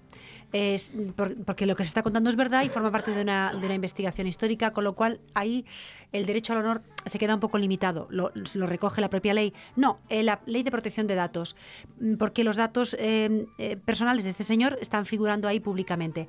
Claro, la cuestión es que la universidad un poco cogiéndosela con papel de fumar, digamos, dijo, venga, pues vamos a retirar el nombre porque total la historia no va a cambiar, pero claro, sí cambia, sí que cambia cambia el hecho de que no puedes contar la historia como es. Y sobre todo a mí lo que me, lo que me interesa, aparte del de el, asunto de hasta qué punto tú puedes citar cosas, nombres, personas, eh, cuando, cuando eres investigador y estás contando lo que ha pasado en la historia, eh, ese tema es apasionante en sí mismo. Y la verdad es que vale la pena que esta universidad se lo repiense, se lo está repensando y, bueno, de alguna manera encuentre un punto medio en el cual, en fin, no hacer el ridículo como, como, como es que a mí me parece un ridículo investigar investigador. Pero sobre todo lo que me parece apasionante del caso es cómo tú rescatas la memoria de tus seres queridos cuando han hecho algo que a ti eh, que, no concuerda con, tu, con tus ideas, que, sabe, que, sabes que positivamente, que ante la mirada del mundo es algo negativo, es un demérito. Y tú, sin embargo, conoces a la persona pues como padre, como hermano, como, como esposo, como hijo, y sin embargo lo que ha hecho es tremendo. Entonces, ¿qué es lo que haces con eso? ¿Cómo, cómo trabajas con eso? Entonces, es un caso que me ha llamado mucho la atención, porque este hijo, él lo que reivindica es que su padre eh, era, era un señor mm, mm, eh, bondadoso. Eh, pero claro, los, los, los torturadores eh, cuando llegaban a sus casas, los torturadores chilenos, eh, argentinos, cuando llegaban a sus casas después de sesiones interminables de torturas, eran padres amantísimos de sus hijos. Quiero decir que hay un plano personal eh, en el cual nadie entra a juzgar. Oye, no digo que no fuese un padre amante, la cuestión es que este hombre era un verdugo, o era un torturador, o, o hizo esto. Fíjate cómo gestionó el asunto, cómo gestionaron el asunto las hijas de Ramón Ruiz Alonso, al cual tampoco conocíamos mm, por, su nombre, pero que fue la persona que delató a y que detuvo a em, Federico García Lorca eh, y luego eso le llevó a la muerte. Federico García Lorca sí que fue ejecutado. Entonces, este hombre luego tenía cuatro hijos, tres de ellas eran actrices. Es una cosa bien curiosa esa, que de repente hay una saga familiar de artistas, tanto las tres hijas que eran artistas se cambiaron el apellido. De manera que no se pudiese identificar, no se las pudiese identificar como hijas de este hombre. Es que, y nunca, nunca quisieron hablar de su padre, excepto una de ellas, Emma Penella, que lo hizo, eh, Emma Penella no, eh, Terele Pávez, que lo hizo en una entrevista en, en televisión y, se avergonzaban de su padre. Y sin embargo reconocían que había sido un buen padre, un padre cariñoso, pero era tan terrible lo que había hecho para ellas además que eran artistas y que, eran sensibles al genio y figura de Federico García Lorca, que es un ser absolutamente un ser de luz. Entonces, claro, e, era tan terrible el trauma que tenían, pero sin embargo nunca se les ocurrió reivindicar que de los libros de historia es que hay hasta un libro escrito exclusivamente eh, de, todo el proceso que protagonizó el padre de estas mujeres eh, para la, en la delación de Federico García Lorca. Eh, entonces, ¿qué, es lo que, ¿qué es lo que tienes que hacer cuando, cuando te ocurre esto? ¿Qué es lo que hicieron los hijos y los nietos de los nazis? O sea, borrar los libros de historia borrar el nombre de tu padre, de tu... O sea, realmente tienes que reconciliarte de alguna manera. Yo recuerdo cuando leí el libro sobre la División Azul de Javier Reverte. Jorge Reverte, perdón, hermano de Javier Reverte, Jorge Reverte, eh, escribió, es historiador, escribió el libro sobre la División Azul eh, para mm, un poco para reivindicar la memoria de su padre, que había formado parte de la División Azul, eh, porque en la División Azul no solamente había falangistas, mm, en fin, a pecho descubierto, y sino el 100% de pedigrí, falangista, sino que también había personas que habían sido, habían combatido en el bando republicano y que cuando llegó la victoria, para eh, lavar un poco sus, pecadillos, eh, se habían alistado en la División Azul y ese, uno de ellos había sido el padre de, Javier y Jorge Reverte. Entonces, eh, Jorge Reverte escribió el libro de, la División Azul un poco para eh, reencontrarse con la figura de su padre y de hecho él en el prólogo lo, lo, comenta, ¿no? Vamos, es, que si no, no, lo sabríamos. Bueno, pues es una forma de... Entonces, eh, me, parece una, me parece algo interesante, ¿no? Es, y yo creo que a, que a todos de alguna manera nos puede servir el decir, bueno, nadie está orgulloso al 100% de lo que hacen las personas que quiere, porque nadie es perfecto. Entonces, por mucho que tú admires a la gente que quieres, pues esa imperfección la, tienen. Y hay veces que, que, cometen, que hacen, que tienen actos que no son, que son reprobables o que, que, ante la mirada pública, eh, bueno, es un demérito para la persona que tú quieres. Entonces, ¿Qué haces con eso? ¿Cómo lo gestionas? ¿no? Ayer hablamos de, esta cuestión también, lo trajo Luis, Luis Ordóñez eh, como, como asunto que también le llamó la atención, es curioso, em, y, de algunas de las aristas, es verdad que es un tema muy complejo, Em, hablamos, por ejemplo, de cómo es verdad que en este país da la sensación de que los, crímenes se heredan, ¿no? Casi genéticamente, porque hay mucha tendencia, empezando por los propios medios de comunicación, ¿no? A, investigar en si el padre, si un fulanito es hijo de un franquista, o nieto de un republicano, o nieta de un falangista, o, y, como si los pecados de, de, los padres o de los abuelos se heredaran, ¿no? Eh, cuando en otros países es verdad que bueno eh, eh, hay ciertas ciertos matices pero ahí hay de todo no hay hijos o sobrinos o sobrinos nietos de nazis que han tenido mm, bueno mm, tendencias filonazis también desde ese desde esos hasta el otro ejemplo contrario que hay, hay creo que es una sobrina nieta de Goering que se esterilizó decidió esterilizarse para no tener más descendencia. Se cambió el apellido y, y, no quiso tener, eh, quiso que ese linaje por su parte, digamos, se acabara ahí, ¿no? Y, se, y decidió esterilizarse. Eh, decir que en, en, esos, entre esos extremos hay toda una probabilidad de que claro, los hijos harán lo que, lo que crean conveniente, ¿no? Y, y muchos incluso han sacado libros eh, como una especie de catarsis para superar la... Bueno, ahí tienes el libro de El hijo de Pablo Escobar. Por ejemplo. Que es un libro apasionante también. Es, es una... Es una es que es muy duro, ¿eh? Renegar de un Es muy duro cuando tu padre es un auténtico monstruo, cuando ya eh, entra en la categoría de monstruo. Entonces, ostras, es, muy difícil y, eh, requiere una entereza pero, por ejemplo, el, asunto del derecho al olvido, ¿no? que, es, que es más o menos por donde a lo mejor quería eh, llevar el, asunto este, este hijo, este, este señor, eh, el, derecho al olvido pues puede ser para que, por ejemplo, si en un medio de comunicación, mañana en una tertulia radiofónica o en un periódico alguien hace una columna difamando a un pariente fallecido, a un padre o un abuelo, eso sí que ahí se puede apelar al derecho al olvido para que ese tipo de artículos difamatorios, etcétera, se retiren de internet y se retiren de la red. Pero cuando estamos hablando de, historia, de documentos históricos, vericidad, esto es, especie de, de, memoriae, ¿no? De querer borrar la historia y. yo tengo un compañero compañero que es nieto de un general de la guerra civil. No voy a decir el nombre porque se identificaría rápidamente. Vamos, de un general que sale en los libros de historia de la guerra civil eh, muy cercano a, a, Franco.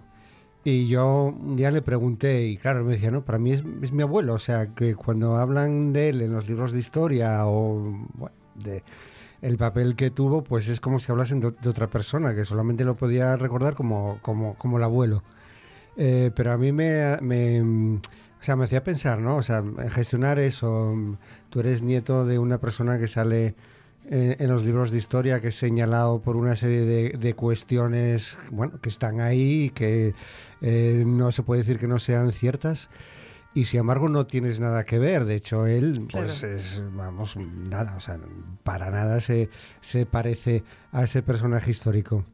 Bueno, pues es, curioso, ¿no? Mm. Cómo, cómo suceden estas Lo que pasa es que en España, en, España sí que sí que ocurrió que, que, que, que se heredó, digamos, de alguna manera hubo una herencia en positivo durante 40 años de estos héroes, entre comillas, de estas personas. O sea, digamos que en España se vivió la victoria. Eh, no, no es lo mismo que el trauma eh, que, puede haber, ah, eh, que pueden haber tenido varias generaciones ya en, Alemania, que todas ellas, o sea, toda Alemania se traumatizó y toda Alemania se conjuró para, para hacer juntos, y, lo han conseguido, de alguna manera lo han conseguido hacer juntos, o sea, evitar esos demonios, espantarlos. Pero claro, es que durante 40 años después de la victoria, las familias de bien, estas familias de bien, digamos que de alguna manera se vieron bendecidas por lo que sus padres habían hecho. Y ahora de repente llega la verdad, llega la verdad, la verdad que teníamos que haber tenido entonces, llega ahora, y encima llega con retraso, ¿eh? Cuidado. Entonces, porque hemos querido tapar ahí, con, uh, estamos súper nerviosos. Eh, mm, teniendo miedo que salgan esos demonios de ahí. Entonces, claro, quizás un poquito de culpa sí han heredado, quizás sí, porque, porque han vivido mejor, porque sus padres habían hecho ciertas cosas o habían estado en el, en el bando bueno, ¿no?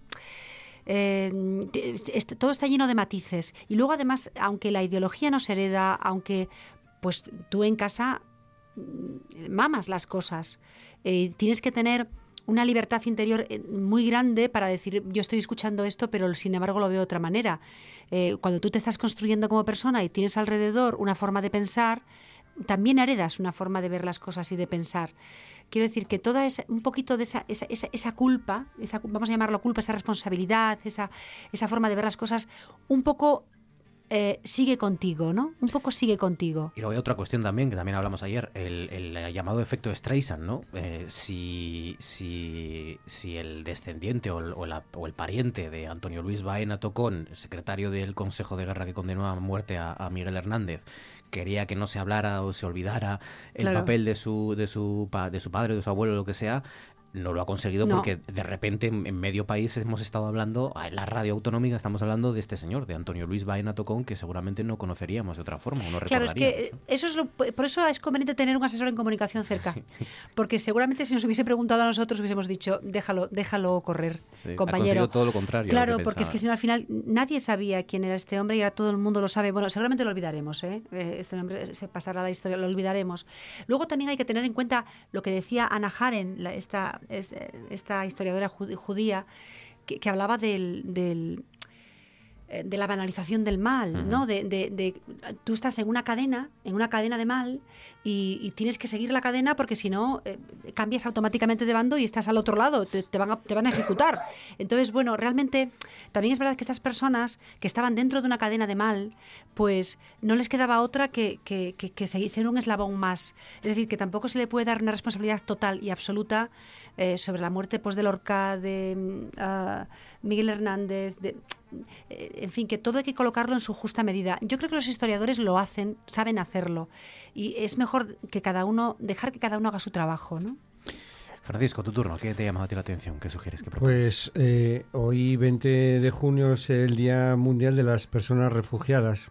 Lo primero que llama la atención es que un asunto que hace dos, tres años eh, llenaba portadas de periódicos y se comentaba en todos los medios de comunicación, este año prácticamente ha, pasado desapercibido.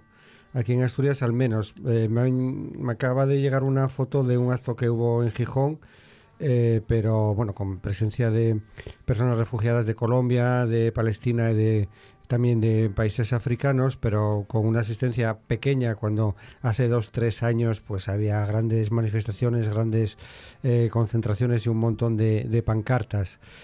Y claro, es llamativo porque no es que haya desaparecido el, el problema. Ayer, mm, precisamente, AZNUR, con motivo de esta fecha, eh, sacaba su informe anual y dice AZNUR que el mundo bate su propio récord de refugiados con 70 millones de personas que huyen de la violencia. Eh, nunca se había detectado tanta gente huyendo para salvar su propia vida. Y además hay alguna cifra más que es llamativa, como puede ser que eh, este último año aumentó en casi dos millones y medio de personas respecto al, anterior la cifra de, refugiados y que eh, si bien en la Unión Europea eh, están llegando menos que en años anteriores, pues se sigue muriendo gente en el Mediterráneo. Mm, esto ya no, ya no es noticia porque parece que ya no nos importa. Y bueno, también saber, por ejemplo, que uno de cada dos refugiados son menores de edad, son niños eh, o niñas y que eh, recordar una vez más que el, el 80% de los refugiados eh, están en países vecinos de los eh, vecinos de los países de los que eh, huyen y también el 80% en países en vías de desarrollo o con condiciones económicas muy precarias, no, no están en los países desarrollados como a veces se nos quiere hacer entender. Voy con otra. de los 25 millones de refugiados que hay en el mundo, los países ricos, solo acogen o acogemos al 16%. El 33% están en países pobres, ¿no? en países subdesarrollados. El solo hay un país desarrollado con más de un millón de refugiados, que es Alemania. Exactamente. El país que más refugiados acoge es Turquía y siempre se recuerda también el caso del Líbano, en el cual más del 25% de la población es refugiada. Mm. Claro, aquí eh, se nos eh, hace entender en ocasiones que nos están invadiendo, eh, que llegan por oleadas, que bueno, que estamos siendo súper generosos y no es así. Y también quería señalar que este asunto, que es una de las asignaturas pendientes de la Unión Europea, prácticamente estuvo ausente en los debates de las elecciones europeas recientes, lo sigue estando. Eh, casi todos los países que se comprometieron a acoger aquella cuota de refugiados hace tres años lo han, lo han incumplido y ese incumplimiento pues no se ha sancionado de ninguna manera. Sigue habiendo países como Hungría que cierran las eh, fronteras a, a Calicanto y aquí en España pues hay eh, cuestiones también sin resolver tan importantes como las devoluciones en caliente que son contrarias al derecho internacional se quisieron legalizar entre comillas en su día a través de un anexo a la ley de seguridad ciudadana, la famosa ley Mordaza, pero siguen siendo ilegales desde el punto de vista internacional durante el año 2018, más de 600 personas han sufrido estas devoluciones eh, en caliente, en, frontera. Eh, se siguen haciendo devoluciones a Express, por ejemplo, eh, a Marruecos. Las concertinas de Ceuta y Melilla siguen estando ahí, a pesar de los múltiples, las múltiples promesas del último gobierno de, de Pedro Sánchez. Y como he sabido, si bien el gobierno de Pedro Sánchez prácticamente se inauguró acogiendo a aquellos 600 refugiados que venían en el barco de Aquarius. Ahora eh, la em, realidad es que se están reteniendo eh, barcos eh, que tienen como misión el rescatar a estas personas en el Mediterráneo y como digo, pues siguen muriendo por miles. Hmm. Lo que pasa es que ya no es portada, ya no hay fotografías y es como si no ocurriese. Entonces hoy día 20 pues ha pasado totalmente desapercibido cuando hace dos años estábamos debatiendo eh, sobre esto de una forma intensa. A ver cómo lo, cómo lo toma, cómo se lo afronta la, la nueva la nueva formación, la Unión Europea, el nuevo Parlamento y, la, el nuevo gobierno español. Y, quería otra cosa, porque eh, es importante, antes hablábamos de las previsiones meteorológicas, hay solamente un día en esta semana y en la siguiente que no llueve, que es el sábado. Sí. Pasado mañana. visto. Pasado mañana. Y es que el Pasado mañana todos los asturianos hacer la fotosíntesis. exacto. Y para luego cargar ya vitamina para el resto del verano, seguramente. Y es que el sábado eh, en Amnistía Internacional hemos organizado una caminata desde ah, Oviedo hasta Las Caldas. Vaya poder que tenéis. Yo ah, creo que ¿eh?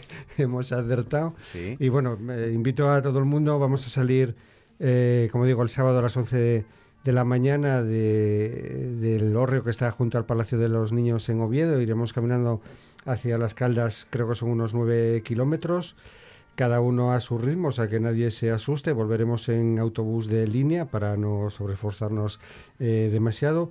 Y es una camioneta solidaria con eh, un indígena eh, mexicano que se llamaba Julián Carrillo y que fue asesinado el día 24 de octubre del año pasado por defender los, los, bosques de la Sierra de Tarahumara en Chihuahua eh, frente a los intereses madereros. No es un caso aislado, es el sexto miembro de su familia que es asesinado por la misma causa, al igual que otros líderes de su comunidad. Y allí el asentamiento es del pueblo Raramuri, que significa literalmente los de los pies ligeros, porque son famosos por correr largas distancias y de ahí que el homenaje y la reivindicación sea con una caminata. Entonces, bueno, pues todas ¿Sábado las personas, El sábado a las 11 de la mañana y bueno, solamente hay que llevar eh, calzado cómodo, la mochila, la mochila. ¿Podemos llevar al perro? Un bocata. Sí. Sí. Eh, se puede llevar perros, se puede llevar niños también. Eh, incluso me han comentado que van a ir niños con carricoche. Bueno, a ver los padres los nueve kilómetros como, como empujan, pero los padres y las madres tendrán que irse turnando. Y bueno, pues nada, eh, vamos, es un día, es una actividad lúdica, pero al mismo tiempo reivindicativa y para recordar todos estos pueblos indígenas cuyos líderes mm. están muriendo en realidad por salvar el planeta que es de, todos y de todas y que como antes estábamos comentando, pues nos estamos cargando. Luis, ¿qué te llama la atención? Pues bueno, antes que nada, quisiese hacer una, mm, eh, digamos que una pequeña mención a un compañero que mm, la verdad es que me sorprendió tremendamente la noticia. Me la, estaba en el Parque de la Vida eh, por la tarde y me manda Susana, una compañera, un WhatsApp diciendo, murió Caramés. Sí para mí fue, realmente me cogió como un jarro de agua fría porque no este jueves, sino el anterior habíamos estado y después precisamente lo había ido a llevarlo a casa, como en muchas ocasiones, pues como cuando coincidíamos en el programa. Y, qué triste, ¿no? Que, una persona que además, bueno, pues... Eh, aparentemente pues eh, bien eh, tenía algún pequeño achaque, pero que no era de ninguna manera nada problemático, eh, que además tenía una jovialidad tremenda, era una persona muy culta, hmm. una persona tremendamente educada y además una muy humilde, muy humilde y además una persona que, que, tenía un era socarrón, era ese hmm. esa socarronería eh, que tienen los gallegos efectivamente y que te hacen que en cualquier aspecto siempre salta ahí una chispa positiva, ¿no? Lo siento muchísimo, de verdad, lo siento mucho, igual que lo sentí en su momento con Enrique, que también es otra persona que, añoro, que tengo nostalgia de algunos de los programas que hicimos aquí, porque eran dos personas fantásticas. Yo, bueno, como siempre ocurre en estas ocasiones, cuando alguien fallece así de forma repentina, eh, sin ninguna enfermedad, sin ningún tipo de, problema, yo había hablado con él, pues eso, si estuvo aquí hace dos, tres semanas, la semana anterior hablé con él por teléfono. Eh, o la semana siguiente, mejor dicho, hablé con él por teléfono e incluso me asustó porque en un momento del lado le dije, bueno, ¿qué tal por lo demás? Eh, Caramés y tal. Y me hizo el, bueno. Y dije, yo, meca, ya pensé, algún problema físico o tal. Y me dice, bueno, estamos aquí porque tengo un pariente, no recuerdo qué pariente me dijo, que, que no está muy bien y que, y que no pinta bien la cosa y tal. Y dije, va, lo siento, no sé qué, no sé cuánto estaba en, en, Una Coruña, era gallego, y bueno, volvió aquí y fue aquí en, Oviedo donde de forma repentina murió. Hasta tal punto nos sorprendió que es que no nos lo creíamos, no nos lo queríamos creer, porque nos llamaron para avisarnos un, un compañero en común que tenemos, que lo había leído en un Facebook, y, bueno, yo, yo es que yo quise esperar a, que confirmaran los familiares o que confirmara la gente más cercana a la noticia porque yo no me lo quería creer, me parecía imposible, son de estas cosas que no... Susana además había sido alumna de él y conozco también a otros dos alumnos que la verdad es que lo aprecian muchísimo. Maravillas, los alumnos, los compañeros hablan maravillas. Bueno, claro, nosotros que convivimos aquí con él, eh, eh, pues efectivamente, y, ustedes los oyentes, eh, no hacía falta verle físicamente para, para sentir esa cercanía, esa humildad, esa, esa sombra gallega, esa ironía eh, esa sabiduría, esa tranquilidad, ¿no? De, estos tipos que uno pone la radio por la noche, además, y que aunque esté nervioso, aunque llegue tarde, le transmiten tranquilidad, sosiego. sosiego, sí, sí, sí. Pues eh, la verdad es que me sorprendió muchísimo. Y bueno, deciros que, mm, mira, pues esta semana mm, tenía pues el, tema que traía y que creo que habría que hacer hincapié en él muchas otras, en muchas otras ocasiones es precisamente que esta misma semana pues una asturiana ilustre a la que tampoco lo tenemos ningún tipo de consideración al nivel que debiéramos de tenerle, que es también en este caso pues una científica de máximo nivel, recibió el mayor premio que otorga la Oficina de Patentes Europea, mm. precisamente por su trabajo y su contribución al desarrollo de la investigación y de, en este caso del campo de la genética.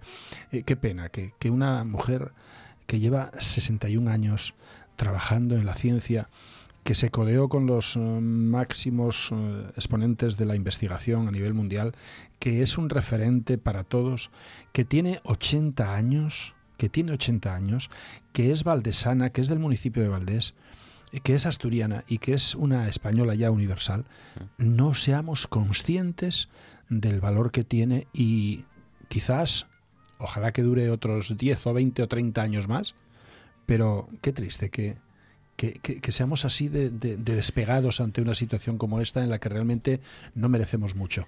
Eh, no, no, tenemos, no teniendo esa consideración, eh, hacemos un flaco favor a lo que somos nosotros mismos.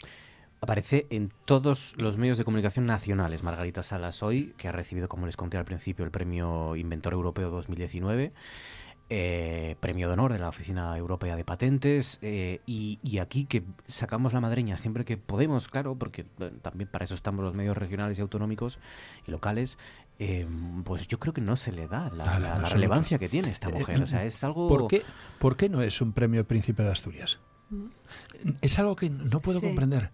¿Por qué una personalidad de este nivel no es premio. Quizás le perjudica ser de casa. Es uno de esos casos en los que le puede perjudicar ser de casa, aunque y seguramente le habrá perjudicado ser mujer también. Siento sacar siempre la misma papeleta, No, pero es que es verdad. es que tengo la sensación de que es eh, de que es, es un, es un demérito eh, científico. Bueno, lo era desde luego en su momento, pero es que todavía ahora lo va arrastrando. Pero sí, ser de casa seguramente y se lo merece. Qué pena. Sí. Se lo merece. Se lo merece y con le, creces. y le hace especial ilusión. Ya. Cualquiera que haya hablado con ella, Sí. cualquiera que, la- que la- que no hace falta conocerla, que haya leído las entrevistas, Sí. es mm, palpable. Pero ella en algunas ocasiones ya se dio cuenta de que posiblemente Que para no ella no era el premio. Es increíble que, te Ya, lo, que lo es tenga que pensar así. sí. O sea, que pueda pensar en negativo sabiendo que realmente eh, si está en otro territorio, en otra tierra, posiblemente tuviese ese premio y que aquí en Asturias eh, tengamos aquí pues a 20 personas que forman parte de un jurado y que nadie es capaz de decir en voz alta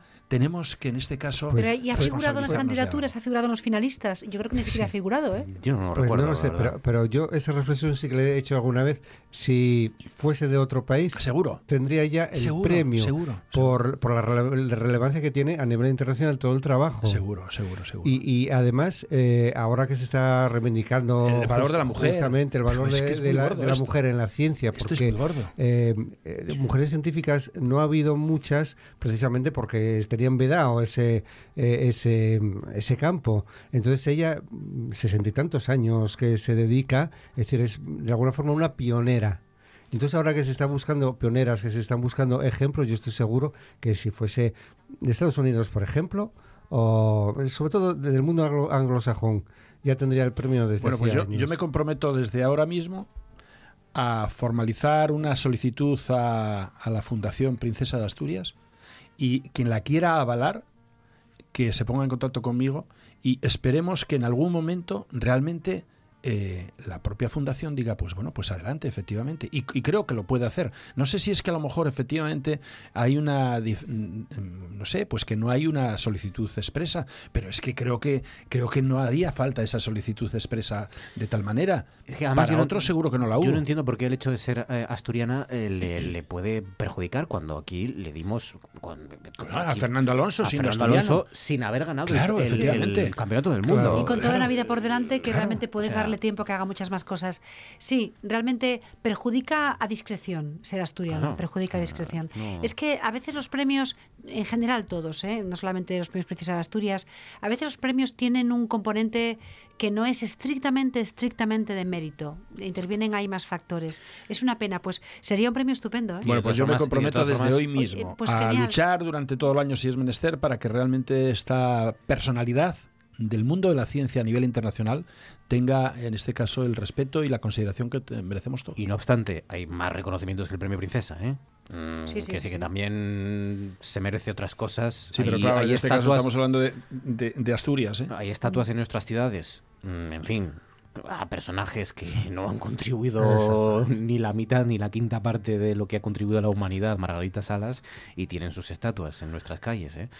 En fin, eh, que está muy bien ganar una medalla de oro, que está muy bien sacar varios éxitos musicales y, y- y crear vestidos y crear una estética, pero, pero es que Margarita Salas ha eh, creado mecanismos para trabajar el ADN que se están utilizando constantemente eh, en disciplinas desde oncológicas, tú lo sabes mejor que Es yo, que es- hasta la arqueología, son, por son- ejemplo. o sea, son esas cuestiones. Es decir, uno cuando lee revistas científicas sale el nombre de Margarita Salas en, en revistas de gran, de gran impacto. Claro, eso para el que no se mueve en ese mundo igual no tiene mucha importancia, pero para alguien que sepa cómo funciona el, mu- el mundo de la investigación científica, el mundo, el mundo de las de las publicaciones, pues es una, es una persona de, de- de primer orden. Es decir, que no, que no tiene nada que envidiar a, a- a otros personajes que, que conocemos mucho más, que salen en, en lo- en los telediarios, a veces por, por cuestiones mucho mucho menores, ¿no? Pero de forma callada y humilde. O sea, es que, Eh, es que además- yo creo que, ese- claro. que- que esa es una, una de las claves, porque también hay personas que van buscando el premio. Sí. Y entonces, claro, al final se, se lo dan. Entonces, de las personas que no buscan el premio, sino que es su trabajo. Margarita pues, Salas se, habría, lo se ha ganado, entre comillas, el derecho a ser una mujer borde y inaccesible Claro. y que estuviera Sí. porque se lo ha ganado. ¿Cuántos, y hay cuántos lo muchos, harían así? y hay muchos, Muchos. científicos de ese nivel que, que- que ¿Cuántos lo están harían así. así? Y sin embargo, Margarita Salas es una, Una mujer a humildad la que absoluta. Es la desde, la desde nosotros que somos el Sí. último programa, casi literalmente, bueno, después vienen los deportes, pero que es el último programa de la RPA, de la radio autonómica, en cuanto la llamamos nos coge el teléfono y atiende entrevistas y acude a programas y está siempre eh, dispuesta. ¿no? Pues te voy a decir una cosa, Marcos. Espero que alguien de la Fundación nos esté escuchando, que seguro que sí. Sí, pero... Patrono seguro. Eh, porque es, vamos, que el grupo es numeroso. Así que, bueno, yo creo que hay que hacer un llamamiento serio a que seamos capaces también de valorar lo nuestro, ¿no? Hmm. Así que Queda dicho. Seis minutos, pocos, pero aún minutos para dedicarnos al tema central, los cinco de Felipe VI.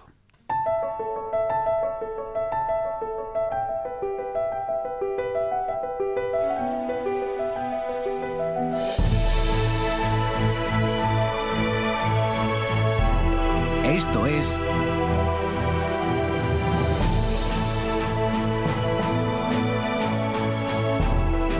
Noche tras noche.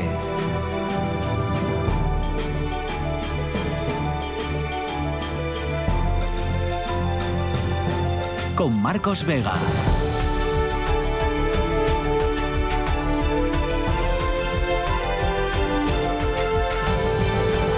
Ayer cumplía eh, un lustro Felipe VI como rey de España, eh, cinco años como rey, un tiempo nuevo lleno de horas difíciles y primeras veces. El 19 de junio de 2014, recuerdo, recordad y recuerden, fue proclamado rey en medio de ese ciclo marcado por Cataluña, la inestabilidad política, ese discurso tras el proceso, eh, una monarquía no tan quizá firme y consolidada como lo es hoy en día. Eh, ahora me comentaréis sobre todo ese discurso ¿no? del 3 de octubre mm, y el papel de España también en el mundo como representante. Son asuntos, puntos que han marcado su labor no era fácil asumir el trono en el momento en el que lo asumió porque bueno no fue tampoco pues muy gratificante no los últimos en los últimos años de, reinado de su padre eh, y también no olvidemos el caso Noos no que fue uno también de los años y meses más delicados más difíciles. Em, cómo han sido pensáis estos cinco años de reinado ha sido relevante o no la figura del rey ha mejorado o no la imagen que tenía la monarquía y cuál ha sido su mayor o sus mayores retos Maribel bueno, yo creo que Felipe VI se lo está currando, se lo está currando, eh, y bueno, el hombre no lo tiene, no lo tiene fácil. Es, eh, es, una enorme paradoja lo que está ocurriendo ahora mismo con, esta figura, porque realmente posiblemente tenemos el rey eh, más preparado de nuestra historia y seguramente el rey mm, con unos valores más compartidos con, eh, con el territorio en el que ostenta su poder, ¿no? Eh, o su capacidad de representación. Eh, y sin embargo, está enormemente, enormemente cuestionada su figura porque es que también es otra paradoja. la, figura en sí misma. Es decir, que realmente la institución es una institución difícil de entender si se la mira con, con ojos de pura y auténtica racionalidad. Es decir, no tiene ningún sentido heredar esta capacidad de representación y vivir, digamos, como casi en este mundo paralelo en el que vive la realeza. O sea, es difícil de entender. Hay que hacer un ejercicio de imaginación, hay que hacer un ejercicio de, bueno, pues de, pensar que es una especie de marca Europa, de marca vieja Europa, una, una especie de campaña de marketing permanente. Eh, bueno, que puede servir para estar por encima de, todas estas dificultades que estamos viendo que ocurren en nuestra política. Bueno, en ese sentido podemos darle, eh, podemos darle una carta de naturaleza, seguir dándole una carta de naturaleza a la monarquía, ¿no? Y es, entiendo, lo que eh, Felipe VI y la familia real está intentando trabajarse, conquistar esa carta de naturaleza de nuevo. Lo tienen difícil. Lo tienen difícil porque efectivamente una de las cosas, una de las, de las amenazas más grandes es el tema catalán, que es, es un tóxico, ¿eh? es un tóxico que va penetrando en nuestra política y va, haciendo, va haciéndonos hacer cosas que no nos gustan nada. A mí, por ejemplo, particularmente el discurso, el discurso más importante que dio, que fue el discurso de, esa noche, de esa tarde-noche, a mí no me pareció un discurso memorable. Yo le escuché con muchísima atención y eh, me eché en falta eché en falta la sensibilidad hacia las personas que habían salido a la calle a votar em, y lo que les había ocurrido en la calle. eso, esas personas también eran personas que eh, necesitaban estar representadas o debían estar representadas en el discurso del rey, porque también era rey de ellos, aunque en ese momento ellos eh, renegasen o sigan renegando. Yo eché en falta esa sensibilidad. Creo que ese discurso debería haber sido ese mismo más otro. Pero en cualquier caso, yo, yo, creo que es un señor que está muy bien preparado. Yo si tuviese una empresa, yo lo he dicho muchas veces, yo le contrataría. Es un señor muy preparado, muy viajado, políglota, tiene muy buen caer, yo creo, tiene un buen saber estar, tiene un enorme control, pero creo que lo tiene difícil y tiene que intentar rodearse de personas diversas que le ayuden a hacer estrategias un poquito más imaginativas, que le acerquen más a la realidad de las personas. Se enfrentó también a esas cinco rondas de consultas para la investidura de, Rajoy en, octubre de 2016, cerró, que también fue un episodio...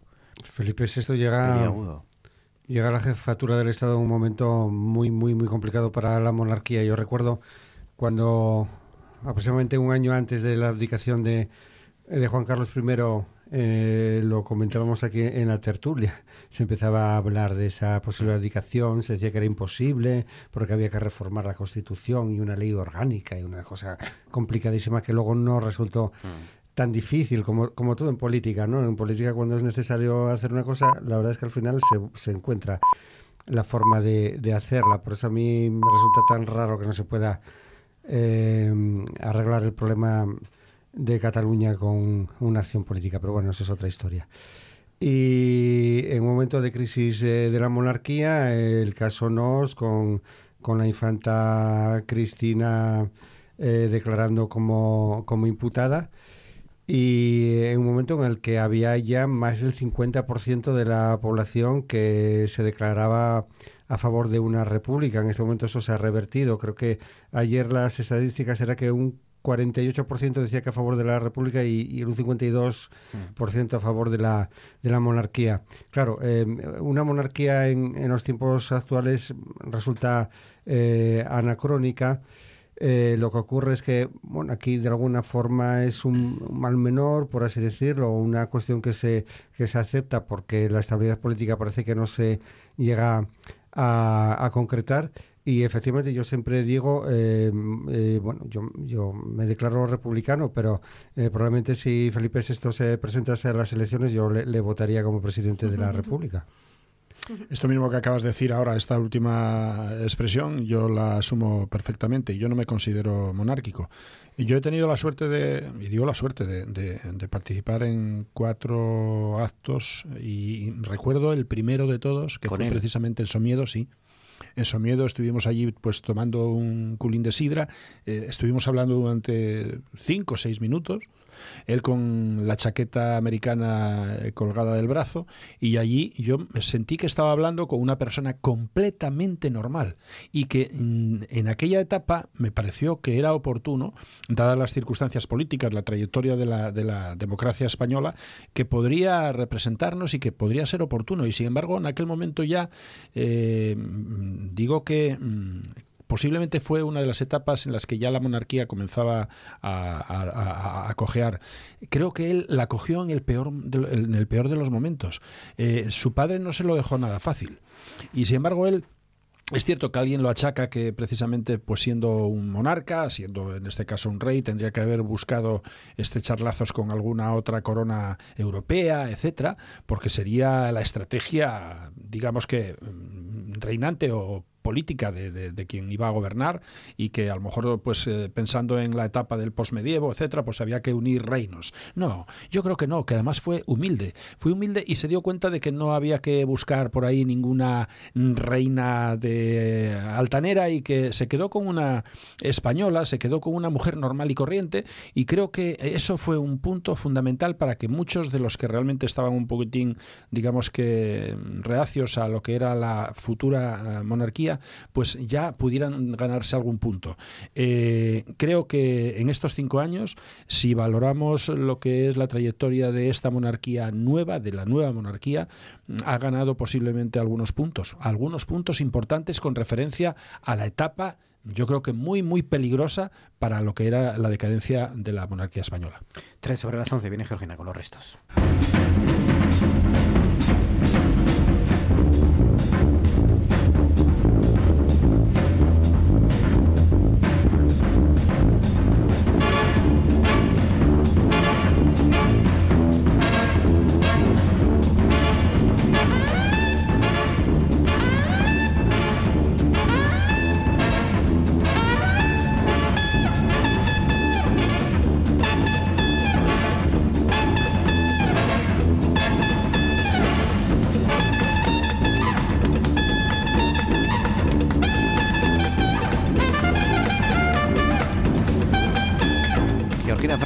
Buenas noches de nuevo. Hola, ¿qué Déjanos tal? un resto que tengas ahí a mano. Pues mira, eh, me llamó mucho la atención una cosa de casa, que un suceso, que es el del hombre que eh, pilló al ladrón eh, con los pantalones bajados. Hmm. O sea, el, el ladrón con los pantalones bajados no, el- la víctima. Sí. ¿eh? Estaba en Estaba el baño, en- ya lo sabéis. El propietario del piso o el, o el, o el que habitaba ese piso sí, estaba sí. pues Entonces eh, sentado oyó... en el trono, nunca mejor dicho. Es en el inodoro, sí. ¿Y vio pasar al ladrón por delante? o? No, no, no. Escuchó cómo abrían, abrían la puerta con una tarjeta y, y- y, claro, cuando vio que realmente podían abrir y, y salió precipitadamente Con los pantalones del, bajados. del baño con los pantalones bajados. La ca- el- "Ocupado". El, el- el caco no era caco, sino caca. Y, y entonces, pues, eh, al ver al, al, al dueño del piso en tal eh, postura, Dijo, pues "Vuelvo en otro En momento". salió, postura salió, y, con tal, preci- y con tal herramienta. salió precipitadamente. Vuelva usted mañana, Diego. Hasta aquí nuestro consejo de actualidad, Luis Laria, Francisco Ay. Javier Fernández, Maribel Lujilde. Gracias. Chao, Feliz chao. semana. El lío semanal de Emilio. Mariño.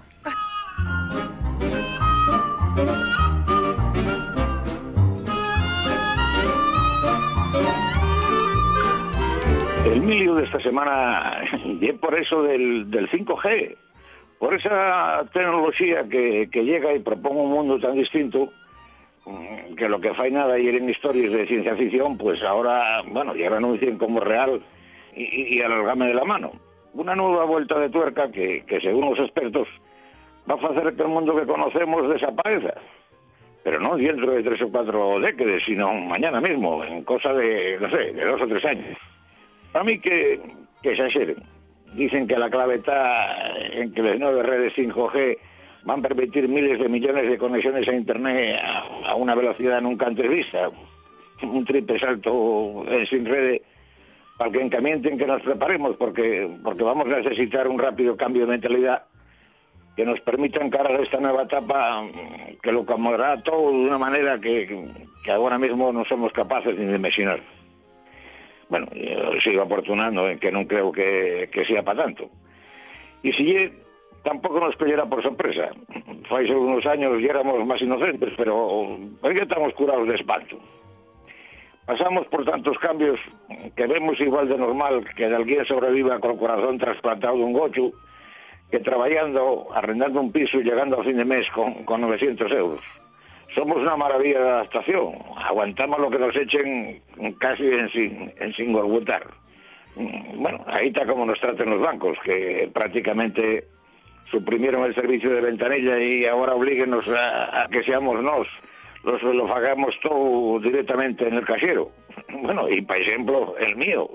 Lo que me pasó a unos días, que, que quedé sin internet y dijeronme que mandaban un router por mensajero y que, y que lo instalara yo mismo. Por supuesto que protesté. Y a la fin, bueno, a la fin mandaron un técnico, pero no sé yo si a la próxima no tendré que arreglármele solo. Por eso que para mi idea, para ir ese nuevo mundo que, que anuncien, porque cada cual se desarregle como pueda y, y aforre un montón de dinero a los que cobren por darnos un servicio. Aunque bueno, la Comisión Europea dice que no, dice que el despliegue del 5G va a suponer una inversión de 56 mil millones de euros ahora en el 2020 y que dicha inversión va a tener un impacto sobre la creación de riqueza de 141 mil millones y que va a crear 2,3 millones de empleos. Parece demasiado. Mm, Cuéstame creer que la fabricación robotizada, los juegos de entretenimiento, la conducción autónoma, la cirugía remota y el vídeo de ultra alta definición vayan a generar esos puestos de trabajo. Y lo que ya me parece, que sí, un milagro, ya que el 5G vaya a servir, como dicen, a salvar el mundo rural, a que la gente vuelva a los pueblos, aunque quién sabe. Antes ya era la Virgen la que se aparecía de ese mes en cuando en arriba de un peñasco, pero ahora al parecer son los científicos los que faen los milagros.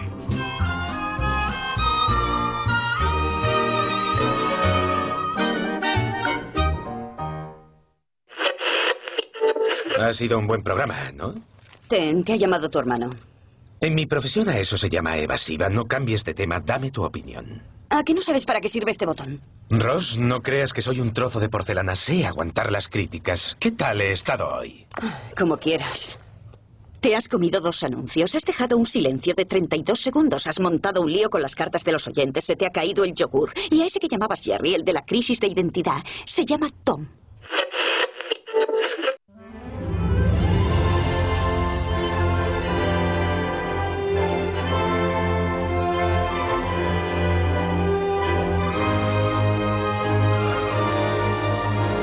Espera, espera, espera, espera. Vamos a ver. Vamos a ver, quítame esto, Fabián. ¿Cómo fue? Porque es que hoy, claro, me, me venís los druidas y no sé qué, historia y lo- el papel de los geólogos en la Segunda Guerra Mundial. ¿Qué sintonía te tengo que poner? ¿Esta o esta otra? Tiene más ambiente. ¿Esta te gusta más? Me gusta. Es que si vamos a hablar de historia, tengo que poner esta. Y si vamos a hablar de naturaleza y de minerales y tal, tengo que poner la otra. Pero Vamos a hablar de historia más que de minerales. más de historia. O sea, me quedo con esta entonces, Quédate con la de esta, historia. A ver, esto me viene de arriba, Terente. A mí esto no... A mí yo esto no, no lo elijo. Yo aquí mando muy poco, como sabes, ¿no? O sea que... Luis Miguel Rodríguez Terente, buenas noches. Buenas noches, ¿Qué Marc. tal, Terente? ¿Cómo estás? Bueno, pues aquí preparándome para ir a la Galia a coger inspiración. Eh, ¿Te vas a la mayor feria de geología del mundo? No, de Europa. De Europa. De Europa. Bueno, Pero una bueno, de las mayores del mundo que- la que semana lo- que viene. Sí. ¿En dónde es? En Alsacia. En Alsacia.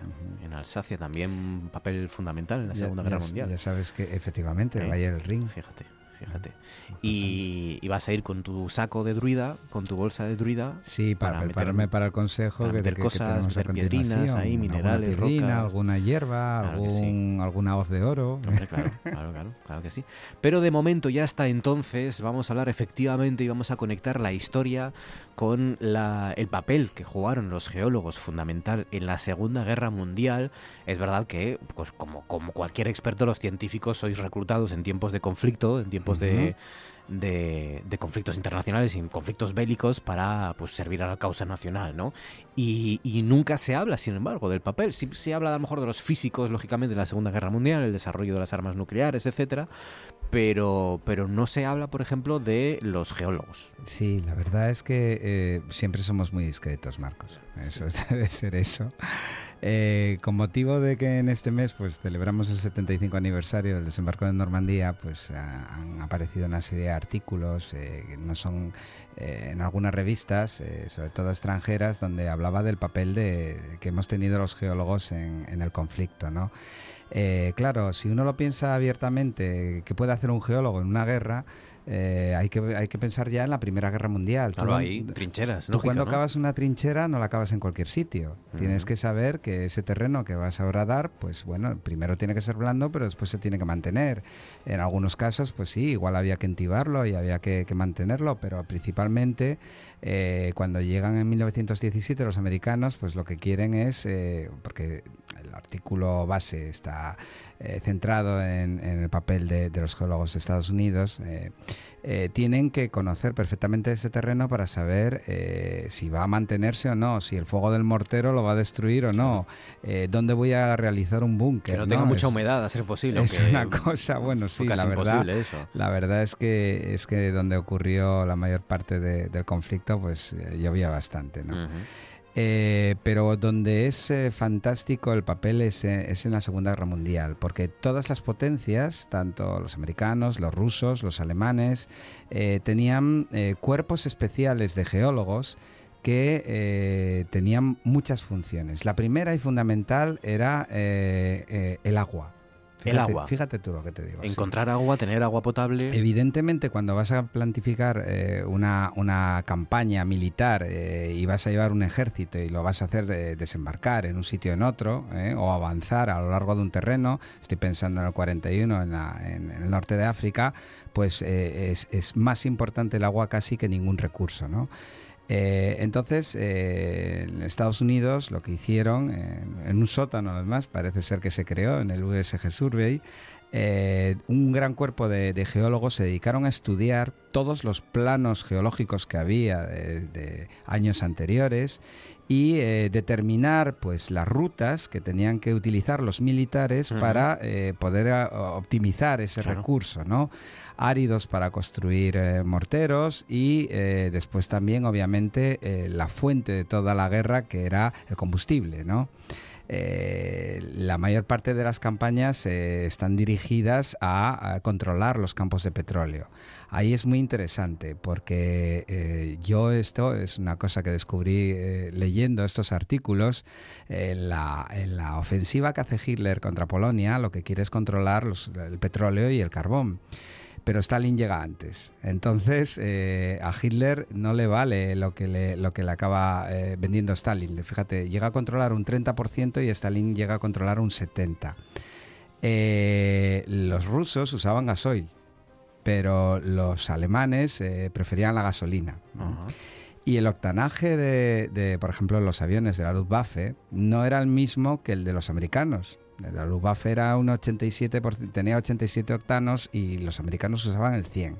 Entonces, ¿qué es lo que te quiero decir? Yo tengo que controlar el campo de petróleo, no los depósitos de combustible.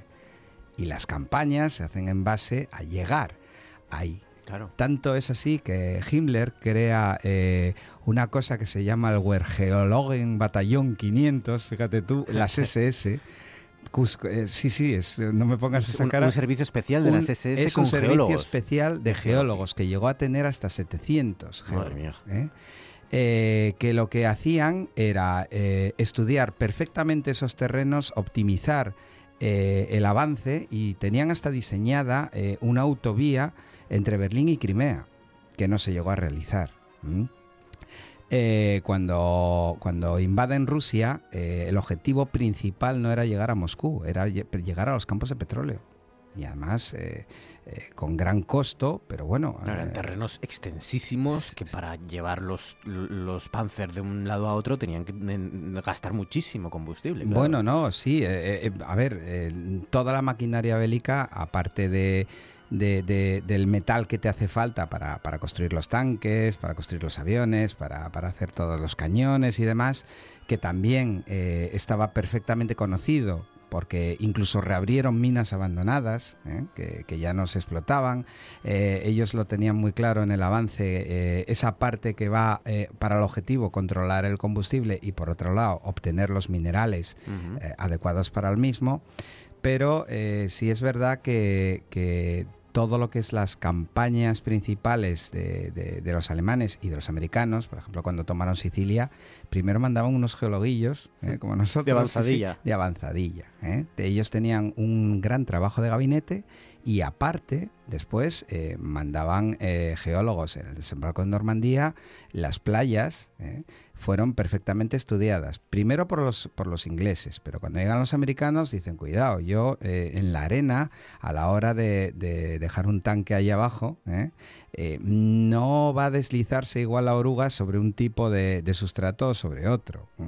Los alemanes, mientras tanto, con las V2, las plataformas de las V2, las que eran móviles, mm, el suelo que tenías debajo de esos, de esos cohetes tenía, eh, no tenía que vibrar absolutamente nada, porque el sistema de guiado era tan, tan simple que si ese suelo vibraba, eh, la V2 pues no se dirigía a donde ellos eh, querían hacerlo. O sea, tú fíjate, y todo eso tenía que ser en base a estudios geológicos. y siempre, siempre se dice, y es mm, llamativo y, quizás paradójico, pero es así, grandes avances científicos se producen en tiempos de guerra, porque es cuando los estados más eh, dinero y más recursos invierten en el análisis científico, y de hecho durante la Segunda Guerra Mundial se hicieron enormes mapas que cubrieron zonas geológicamente que no, que, no, que, no, que no se habían visitado ni se habían tenido en cuenta. Y, los vuelos aéreos eh, con fotografía aérea, que es el nacimiento de, determinadas zonas a las que no podemos acceder y que gracias a esas fotografías se hizo muchísima geología. O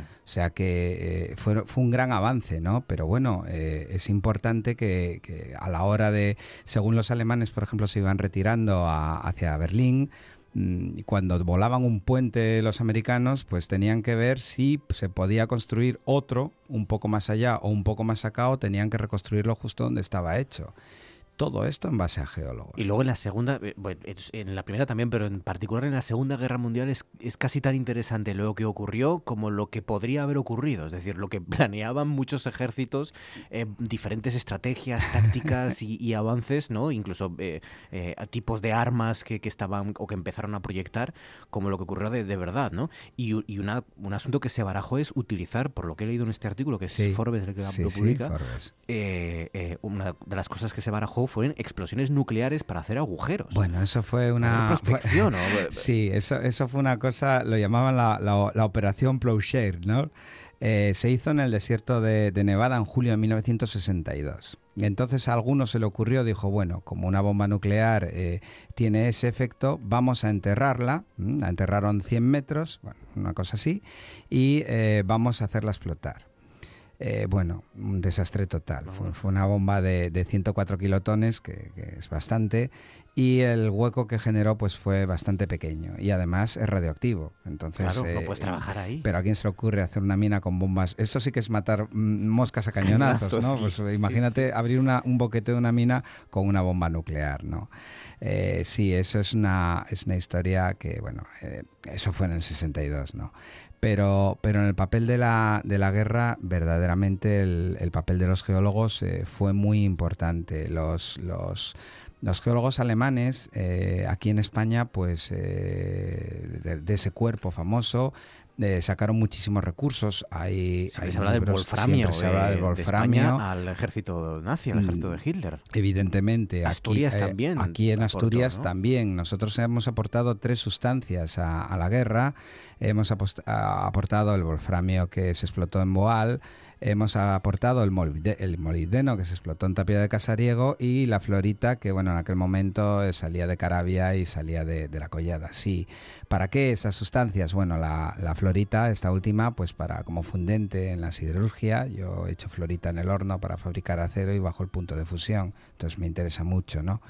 Y el, el, molibdeno y el wolframio para las puntas de los proyectiles antitanque y para fabricar los blindados, porque son eh, metales que, bueno, súper resistentes, ¿no? Entonces, eh, eh, era un mineral estratégico, era un, mineral militar, era una sustancia militar, ¿no? Y nosotros no nos quedamos exentos en, este conflicto. De todas maneras, tengo que decirte que la mayor parte de, de estos técnicos eh, hicieron unos trabajos eh, difícilmente superables. he accedido a una tesis de, un alemán eh, que, hizo unos, unos estudios geológicos aquí que, que eran verdaderas obras de arte. Hombre, hay que pensar que que estos cuerpos en principio pues no estaban destinados, aunque eran, estoy pensando ahora en los alemanes, ¿no? Aunque se, fueran parte de las SS, estos no pegaron un tiro nunca, o igual si lo pegaron pues fue para defenderse de algo, ¿no? Pero esta gente lo que iba era hacer eh, lo que hacemos los geólogos, un estudio geológico y después pues llegarían los ingenieros y, harían, lo, harían su trabajo, ¿no? incluso imagínate, pues en el avance eh, que había hacia Roma, mm, provocar deslizamientos en las laderas. Tú ves que ahora tú haces una carretera y, y se te cae un talud, ¿no?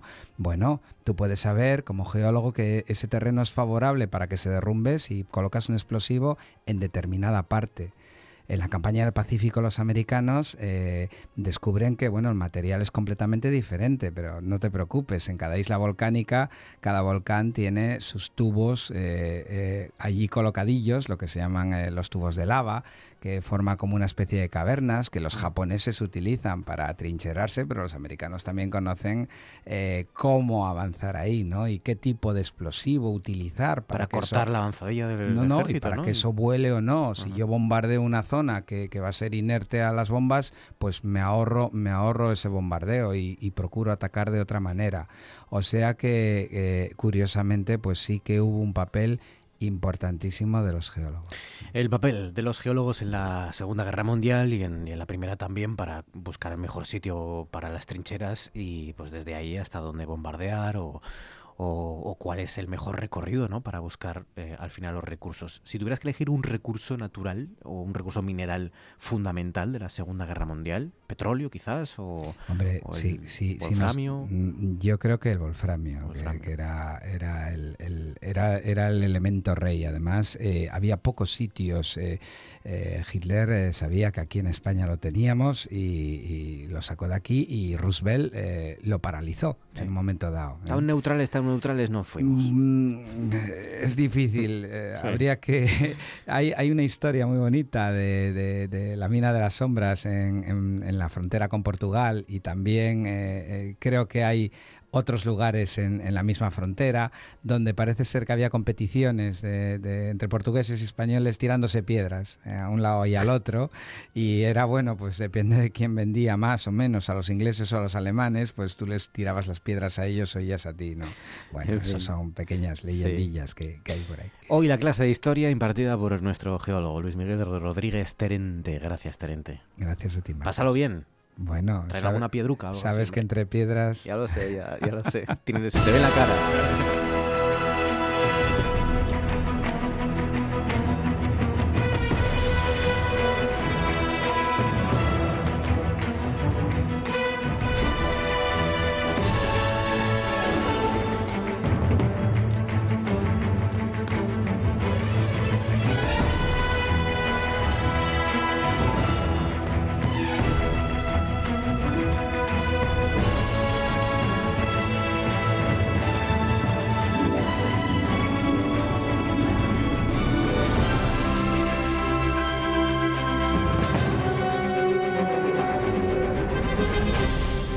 Sábado está marcado en muchos calendarios de Asturias, que yo lo sé. Manu Espiña, buenas noches. Hola, ¿qué tal? Buenas noches. O sea que tu responsabilidad es muy grande porque debe ser el único día de sol que vamos a tener en todo el verano, este, este sábado. Así que, ¿dónde nos mandas? No, yo creo que no, que va a ser muy buenas temperaturas. ¿eh? Sí, sí. O sea, han pronosticado que va a ser un verano muy cálido. Sí, es verdad. Calor va a hacer. Otra cosa es que veamos el sol o no. Pero bueno, el momento de este fin de hay que pues, aprovechar. Pues, pues yo creo que hay tres cosas súper importantes y que, que, nos pueden ocupar todo el fin de semana, ¿no? Eh, lo primero es en, en Lampachuga, que es un pueblo que está al lado de Oviedo, eh, que va a haber, pues eso, un, un, fin de semana de asados, asados tradicionales, es decir, el asado a la estaca, como se hacía antiguamente, y que, bueno, pues, pues este, es una, una visita súper interesante, ¿no? Y después tenemos en Gijón, en Gijón este, este fin de semana hay varias cosas, hay cerveza, hay cerveza también en, Langreo, eh, pero sobre todo lo que hay es, son las jornadas del pescado, es decir, vamos a poder disfrutar en, muchos restaurantes de Gijón, muchos, eh, eh, pues, pues, pues ese pescado preparado de mil maneras, ¿no? pescado fresco, ahora estamos hablando. Y, bueno, pues es, es una apuesta súper, súper interesante. Y después la última, hay que desplazarnos al occidente, hay que ir a Tapia porque en Tapia se hacen las jornadas del bonito. Oh, ¿Eh?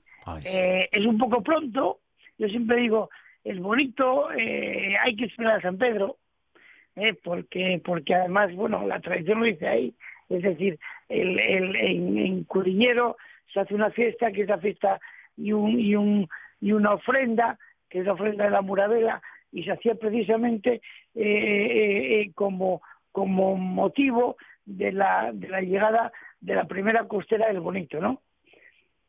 Entonces, bueno, eh, es un poco pronto y hay mucho bonito.